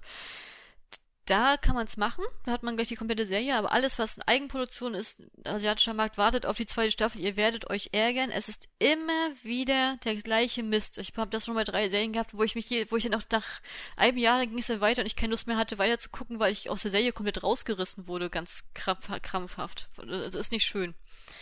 Hätte ich das vorher gewusst, hätte ich auch Netflix nicht angefangen. Ich hab, wir hatten, wir haben auch bei unserem Serienoase-Podcast haben wir auch eine Kingdom-Folge aufgenommen, falls du Interesse hast. Genau, die habe ich nicht geschafft zu hören. Die wollte ich nämlich gerne noch vor der, vor dem heutigen Gespräch hören, aber hat auch zeitlich nicht mehr geklappt bei mir. Und da habe ich noch gesagt, am Anfang, bevor äh, wir hatten sozusagen das äh, gestaffelt, erst die kurze Aufnahme, dann drei Folgen, noch Aufnahme und nochmal, äh, dann nochmal drei Folgen und dann war vorbei. Und dann habe ich zum äh, habe ich damals noch zu Max gesagt, Mensch, ich habe ja die Vermutung, ich habe ja die Angst, dass die wieder dieses Ding abziehen. Und dann äh, und dann war es auch so und der meinte Max zum Schluss, er muss sich aufregen. Und ich gesagt, ja, genau das, weil man regt sich dadurch halt wirklich auf, weil man wirklich man fühlt sich so äh, fallen gelassen in dem Moment, weil du kein du hast nicht mal irgendwie eine Brücke. Das ist einfach so weg. Das ist einfach Schluss. Ja, da muss ich dann zum Schluss jetzt doch noch einen Punkt reinbringen, den ich eigentlich sonst so einen Tisch hätte fallen lassen, weil du ja auch jetzt häufiger so ein bisschen das amerikanische Serienprinzip erwähnt hast.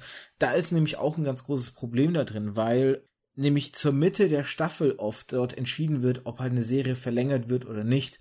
Bis dato sind aber halt schon so oft Serien so weit produziert, dass ein Ende dann zum Beispiel nicht mehr angepasst werden kann, wenn es plötzlich heißt, die Serie wird nicht verlängert.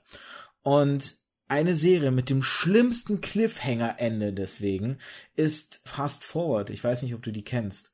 Nee, habe ich nicht gesehen. Äh, ich habe jetzt gerade an eine andere Serie gedacht, äh, die mein Mann immer sagt, das war für ihn die schlimmste, aber kann ja, nee, habe ich nicht gesehen. Lass mich ran, Firefly. Für viele wäre es Firefly. Firefly fand ich, fand ich gar nicht so schlimm, den Cliffhanger, okay. weil da haben wir ja nochmal die Serenity gekriegt gehabt am Ende, als, als Wiedergutmachung. Ja, wobei das auch so eine Geschichte ist. Nee, bei Fast Forward ist es wirklich so, dass das Problem, dass diese Staffel eigentlich mit so einem harten Cliffhanger endet, dass du denkst, okay, da muss es eine nächste Staffel geben, an die Serie aber erst in der zweiten Hälfte richtig an, von den Einschaltquoten her an Fahrt aufgenommen hat, aber in der Midseason halt deswegen nicht verlängert wurde, weil die erste Hälfte halt mhm. keine guten Einschaltquoten hatten. Und man ist mit so einem bösen Cliffhanger-Ende zurückgelassen worden. Ich habe das hier auch im Podcast schon mal in einer frühen Folge angesprochen. Und es ist es ist zum Verrücktwerden. Es ist so frustrierend, dass es hat echt lange auch so ein bisschen mein Verhalten Serien gegenüber nach, also nachhaltig beeinflusst, dass ich wirklich gesagt habe, so, ich gucke keine Serien, bis sie nicht abgeschlossen sind. Also bis ich nicht weiß, weil ich will nicht wieder eine Serie anfangen, um dann ein unabgeschlossenes Serienprodukt zu haben, wo ich gerne noch wüsste, wie es weitergeht und es nie beendet sein wird. So. Und das, das, oh, das hat wirklich tiefe Narben hinterlassen. Das kann ich verstehen. Also ich hatte bis jetzt in der Hinsicht Glück gehabt. Ich habe das noch nicht so in, dem Fall erlebt gehabt wenn, wenn ich, wenn ich das nehmen könnte, wenn überhaupt, dann ist es Shadowhunter. Da war das auch so, als wurde ja von Netflix aufgegriffen und die Serie, in der, in dieser Serie war ich jetzt nicht so verliebt, dass mich das jetzt gestört hätte in der Hinsicht. Das war okay. Aber was ich, aber wo du schon das angesprochen hast mit dem äh, frühen Entscheidungen, ob man es fällen ist oder nicht. Zum einen finde ich, finde ich das kritisch, wenn man einfach sozusagen so, so eine Situation, wie du es erlebt hast, umsetzt, weil dann fühlt man sich ja als Zuschauer gar nicht wahrgenommen dass man nicht mal sich nochmal die Mühe gibt, ein rundes Ende zu bringen. Das finde ich, finde ich schade. Ich finde, das muss in der Hinsicht nee, sein. Es, es konnte nicht mehr beendet werden, weil wie gesagt, die Produktion der Serie zu weit fortgeschritten war, dass das Ende nicht mehr anders konzipiert werden konnte. Es gibt ja viele Beispiele von Serien, die dann mit der heißen Nadel noch ein anderes Ende stricken, um halbwegs es rund hinzukriegen. Andere Serien, die ja von, die vielleicht ein bisschen weiße Voraussicht haben, bei How I Met Your Mother gibt's ja immer wieder die Geschichte. Oh, das ist mein, das ist mein Hassende. Ja. Das war das schlimmste, das war die schlimmste Staffel überhaupt zum Schluss. Aber da gibt's ja oft immer diese Geschichte von der ersten Staffel, wo einer der Macher halt erwähnt, wäre halt die Staffel nicht verlängert worden, hätten sie die und die Person, ich glaube, es war die Bäckerin, hätten sie nämlich zur Mutter gemacht dann. Das heißt, sie hatten einen Notfallplan, wenn die Staffel nicht verlängert worden wäre, so, ne? Und es gibt halt Serien, die können sowas so konzipieren, es gibt Serien, die es nicht können und manche leiden oder manche werden deswegen schwerer von diesen Mid-Season-Entscheidungen getroffen als andere. Gibt halt auch Beispiele, die dann irgendwie mit der heißen Nadel, wie gesagt, noch so ein schnelles Staffelfinale, wo möglichst irgendwie alle Fäden beendet werden oder, oder alle, alle offenen Stränge geschlossen werden, die dann trotzdem nicht befriedigend sind, weil du merkst halt, dass es da irgendwie ganz schnell zusammengeknüppelt. Und ja, das ist halt eben Fast Forward ist ein Beispiel, wo es halt nicht geklappt hat. Also für mich war auch Dexter ganz schlimm damals. Also ich fand, äh, für mich ist, für mich persönlich aus meiner Erfahrung ist das schlimmste Finale wirklich How I Met Your Mother, weil ich es wirklich absolut verschenkt war, die ganze Staffel über, fand ich, ich fand die ganze Staffel schlecht. Ja, die hat aber auch unter den Streiks damals, glaube ich, gelitten, wenn ich es richtig im Kopf noch habe. Hat's, nee, aber nicht diese Staffel. diese Staffel nicht. Und Dexter fand ich auch damals sehr einfallslos. Ich hätte das gerne gehabt, dass, äh, dass dieser hier anders geendet wäre. Da haben sie doch mal spontan alles offen lassen wollen, falls er nochmal wiederkommt und das fand ich ganz doof umgesetzt. Hm. Mir auch nicht gefallen. Da guckst du halt äh, acht Jahre so eine Serie und dann denkst du dir zum Schluss, toll. uh, ich sag mal so, wir hätten es alle schlimmer treffen können. Wir hätten Lost gucken können. Ich habe Lost geguckt. Ich nicht. ich habe Lost geguckt und ich habe Lost geguckt, nachdem ich mir, mir einer das Ende gespoilert hat. Wo ich dachte, super, danke, ich habe mir die Box gerade gekauft. Klasse. Er hätte dich vorher warnen sollen, nicht spoilern sollen. Einfach nur, lass es, lass es. Ja, deswegen halte ich mich auch immer fern. Ich bin immer, ich bin immer bei Filmen, bin ich immer für Spoiler offen. Bei Serien kommt es mir drauf an. Ich habe ja immer sozusagen meinen großen K-Drama-Mädelskreis, wo dann kommt es, bleibt es mit den Spoilern nicht aus.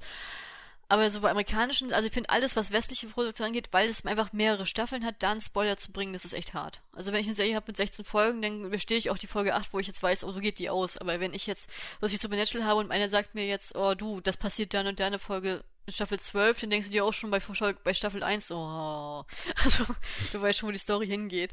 Also, naja. Ja, aber prinzipiell, was würdest du sagen, ist unser Fazit vom heutigen Tag? Wie ist, für dich jetzt der größte grundlegende Unterschied zwischen den Osten und den Westen? Produkt, westlichen Produktionen? Ein Fazit ist immer so eine Sache halt, weil ich sag mal so, ähm, im Grunde war es schon eher, ja, oder sind solche Gespräche ja immer so ein bisschen nur den, den C reinstecken ins Wasser, weil ich letztendlich immer noch zu wenig Expertise habe. Also es ist ziemlich spannend, oder war ziemlich spannend, die Sachen von dir zu hören halt.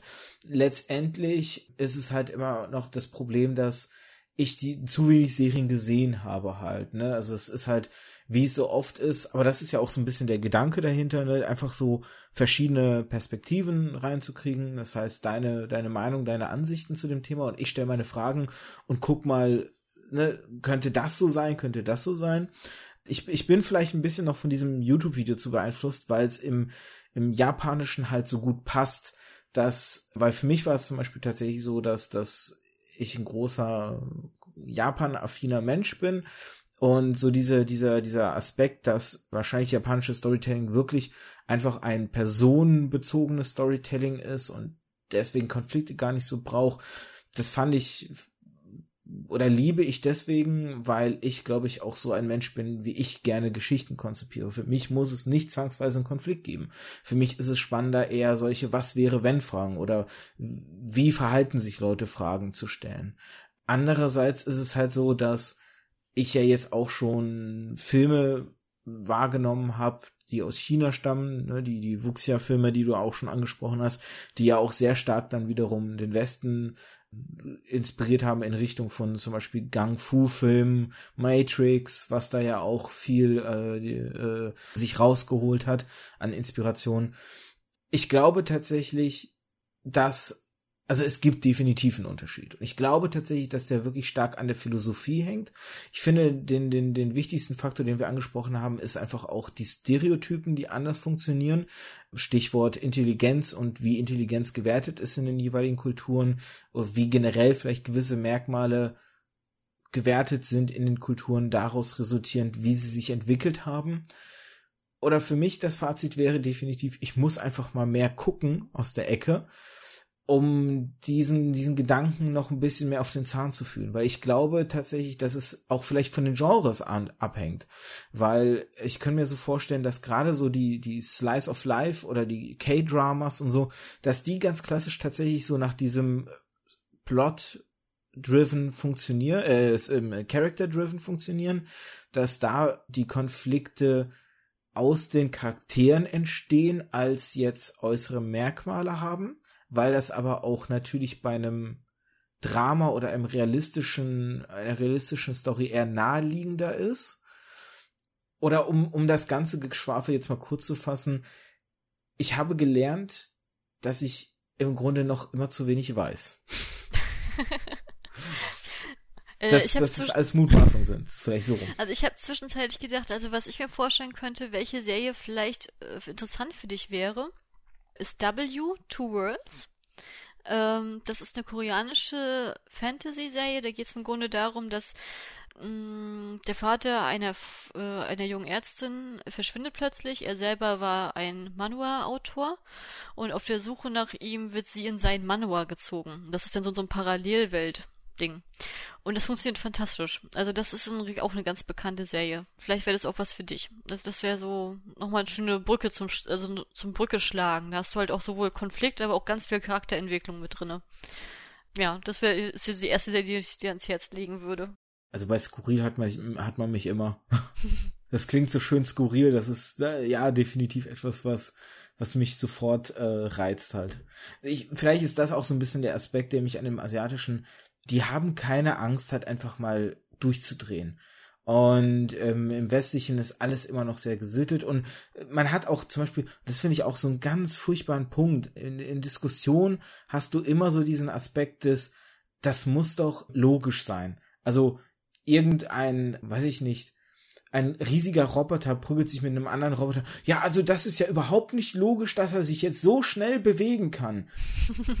Hä? Das ist so, ähm, mein, mein Hauptpunkt, den ich dann immer sage, ist zum Beispiel, eine Welt äh, oder ein Werk muss nicht in Relation zu unserer Welt logisch sein. Sie muss nur nach ihren eigenen Spielregeln logisch sein. Ich auch so, ja. Das ist halt das Schöne an den, an den skurrilen Werken aus Asien.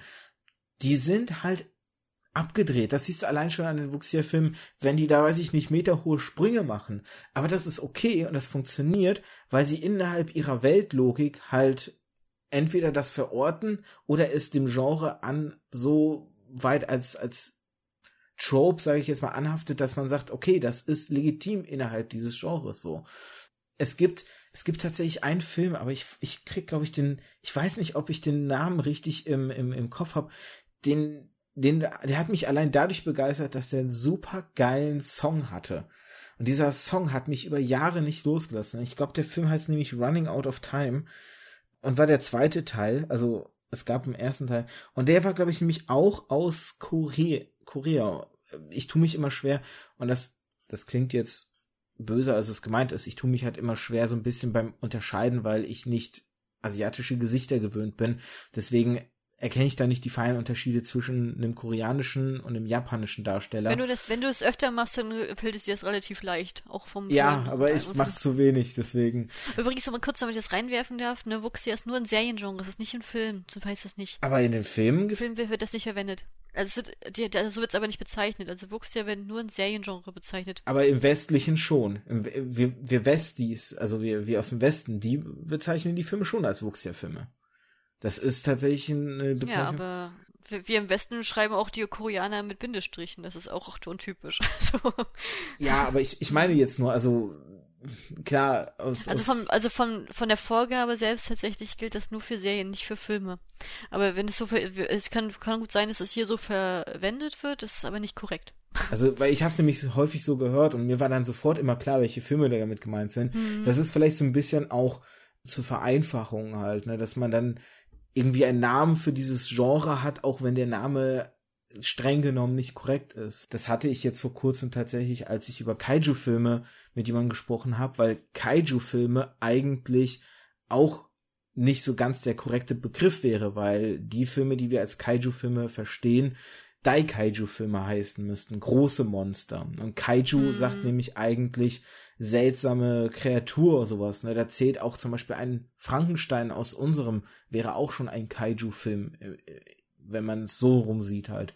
Ich glaube, da machen wir es uns einfach manchmal leichter, aber Ja, ich glaube, äh, bei Wuxia ist zum Beispiel auch das Problem mit der äh, mit der ähm, räumlichen Einordnung, weil wir ja dann sozusagen davon ausgehen vom Westen, das betrifft den ganzen chinesischen Markt und ähm, und die meisten Produktionen dieser Art kommen tatsächlich aus Hongkong und in Hongkong werden sie nicht so bezeichnet.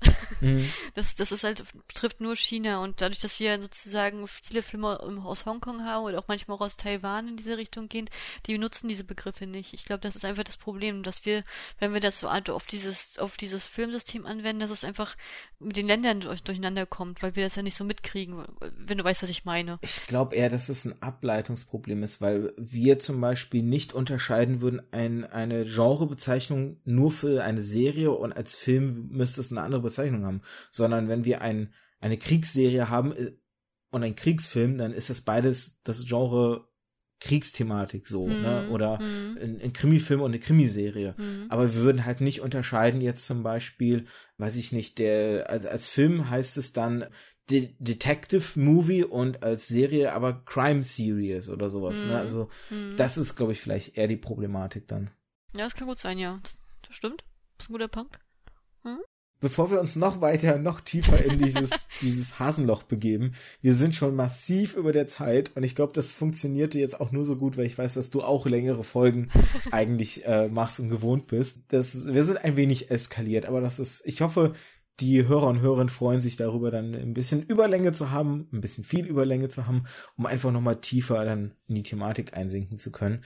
Und wie so oft, obwohl wir schon jetzt doppelt so lang waren als normal, haben wir bei weitem noch nicht alles. Man hätte noch über einzelne Serien sprechen können, man hätte noch mehr ins Detail gehen können, wofür ich mich dann vielleicht auch ein bisschen hätte besser vorbereiten sollen, aber das hat jetzt einfach zeitlich leider bei mir nicht alles geklappt, weil ein paar unvorgesehene Dinge reingekommen sind. Aber so ist es halt manchmal. Man könnte da, wie gesagt, noch, noch mehr rausholen. Man könnte noch mal, wir haben, ne, Taiwan hast du angesprochen teilweise. Taiwan ist jetzt so ein bisschen gefühlt ganz un unterm Radar geflogen. Wir hatten dafür einen sehr starken Fokus auf Japan, dadurch, dass ich da mich einfach besser auskenne.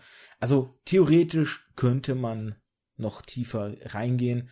Oder alle, die tiefer reingehen wollen, sollten einfach mal zu Kalis Serienoase gehen und da einfach sich mal die Folgen anschauen. Hast zum Beispiel als mehr oder weniger, sage ich jetzt mal, erste Folge, ähm, ich klammer hier die Folge 0 mal aus, hast du ja zum Beispiel auch einen sehr schönen Überblick damals gemacht über die Serien, die du so in einem Monat gesehen hast, wo man ja ganz viele Serien mal so kurz vorgestellt bekommt. Das fand ich, äh, oder das ist halt auch ein ganz schöner Einstieg vielleicht nicht, aber eine schöne Möglichkeit, einen Überblick zu kriegen, was für eine Bandbreite an, an Serien es so einfach gibt. Von daher, die Folge kann ich da, äh, war eigentlich ein schöner Einstieg für deinen Podcast und kann ich da auch jedem nur wärmstens ans Herz legen. Und danach gibt's ja mit Kingdom und Pinocchio und so gibt's dann eben dann den Fokus auf genauere Werke. Das, was bei uns jetzt ein bisschen weggeblieben ist, sage ich jetzt mal. Genau, unsere nächste Folge wird dann ähm, 30. September rauskommen. Ich weiß jetzt nicht, ob das jetzt vor oder nach ist. Und ja, widmen wir uns Äh, dem. definitiv danach. Okay, also in der letzten Folge haben wir uns dann mit dem Soultember gewidmet. Ich weiß nicht, ob du das mitgekriegt hast.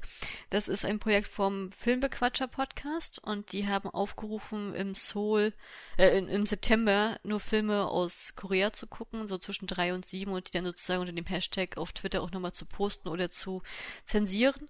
Und äh, wir werden dann sozusagen dann die, in der nächsten Folge komplett mal so über die, unsere Filmfortschritte reden, die wir gesehen haben, welche Filme uns wir rausgepickt haben und mal kurz einen anderen Podcast vorstellen.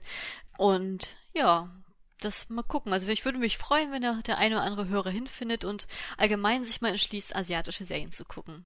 Wenn ihr jetzt Spaß hattet mit dieser Folge und ich hoffe auch, dass Kali Spaß hatte, so wie ich Spaß hatte, über das Thema zu reden, dann schaut doch, wie gesagt, entweder in ihrem Podcast vorbei, lasst einen netten Kommentar da oder lasst auch ein paar Kommentare bei uns hier da. Einfach so eure Meinung, ne, was ihr vielleicht noch für Gedanken hattet zum Storytelling von westlichen und ich sag jetzt mal östlichen Serien, weil auch da, ne, asiatisch ist ja auch nur wieder ein Teil des Markts. Äh, da gibt's eben noch Indien, was da, wenn man immer asiatisch sagt, gefühlt immer ausgeklammert wird, obwohl es da mittendrin in der Richtung halt liegt. Und ist so ein großer Markt, der eigentlich so befremdlich noch ist, weil wir viel zu wenig Kontakt damit haben. Von daher, wenn ihr mehr Kontakt hattet, wenn ihr schon mehr gesehen habt aus dem Bereich, dann gerne auch eure Meinung, eure Ansichten dalassen.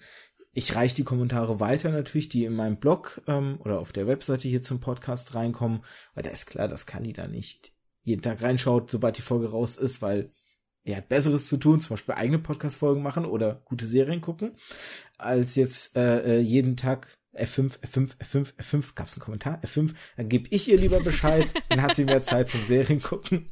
Genau. Oder halt, ne, gerne Bewertungen auf Spotify, auf iTunes, ihr kennt das Ganze ja. Aber es ist immer doch ganz wichtig, das nochmal anzusprechen, weil, na, wir Menschen tendieren dazu, immer dann uns zu melden, wenn uns etwas nicht gefallen hat und zu wenig, wenn uns etwas gefallen hat. Deswegen gerne, sei es negativ, sei es positiv, einfach einen Kommentar schreiben. Das tut gut, das hilft den Leuten. Für alles Mögliche. Besser zu werden, Aufmerksamkeit zu kriegen oder einfach nur einen schönen Tag gehabt zu haben als Podcast oder Podcasterin, wenn man weiß, den Leuten hat es da draußen gefallen. Ja, traditionell lasse ich dem Gast oder der Gästin immer die abschließenden Worte. Hast du noch welche? Ich danke, dass du mich eingeladen hast. Ich fand es heute sehr schön. Ich rede über das Thema ja leidenschaftlich gerne, deswegen äh, wundert es mich nicht, dass es ein bisschen länger geworden ist. ähm, wenn ihr mehr von mir hören wollt oder ein bisschen mehr über asiatische Serien hören wollt, ich habe einen Blog, der heißt kaliserienoase.net. Ihr findet auch unter iTunes oder Twitter äh, die Serienoase selbst. Das ist der und das ist unser Podcast. Und wenn ihr meine privaten Rezensionen unbedingt sehen wollt auf Twitter, bin ich unter kalisan 2 zu finden. Das war's von mir. Vielen Dank, Arthur. Genau, das wird übrigens alles auch nochmal verlinkt sein. Das heißt, ihr könnt auch einfach in den Shownotes reinschauen und schnell die Verlinkung nutzen. Da müsst ihr gar nicht lange über Google suchen. Da ist der, das ist die Autobahn direkt zu Kali dann. Einmal draufklicken und schon seid ihr da. In dem Sinne, lasst uns einfach mal dann für heute Schluss machen. Ich sag Tschüss. Ciao.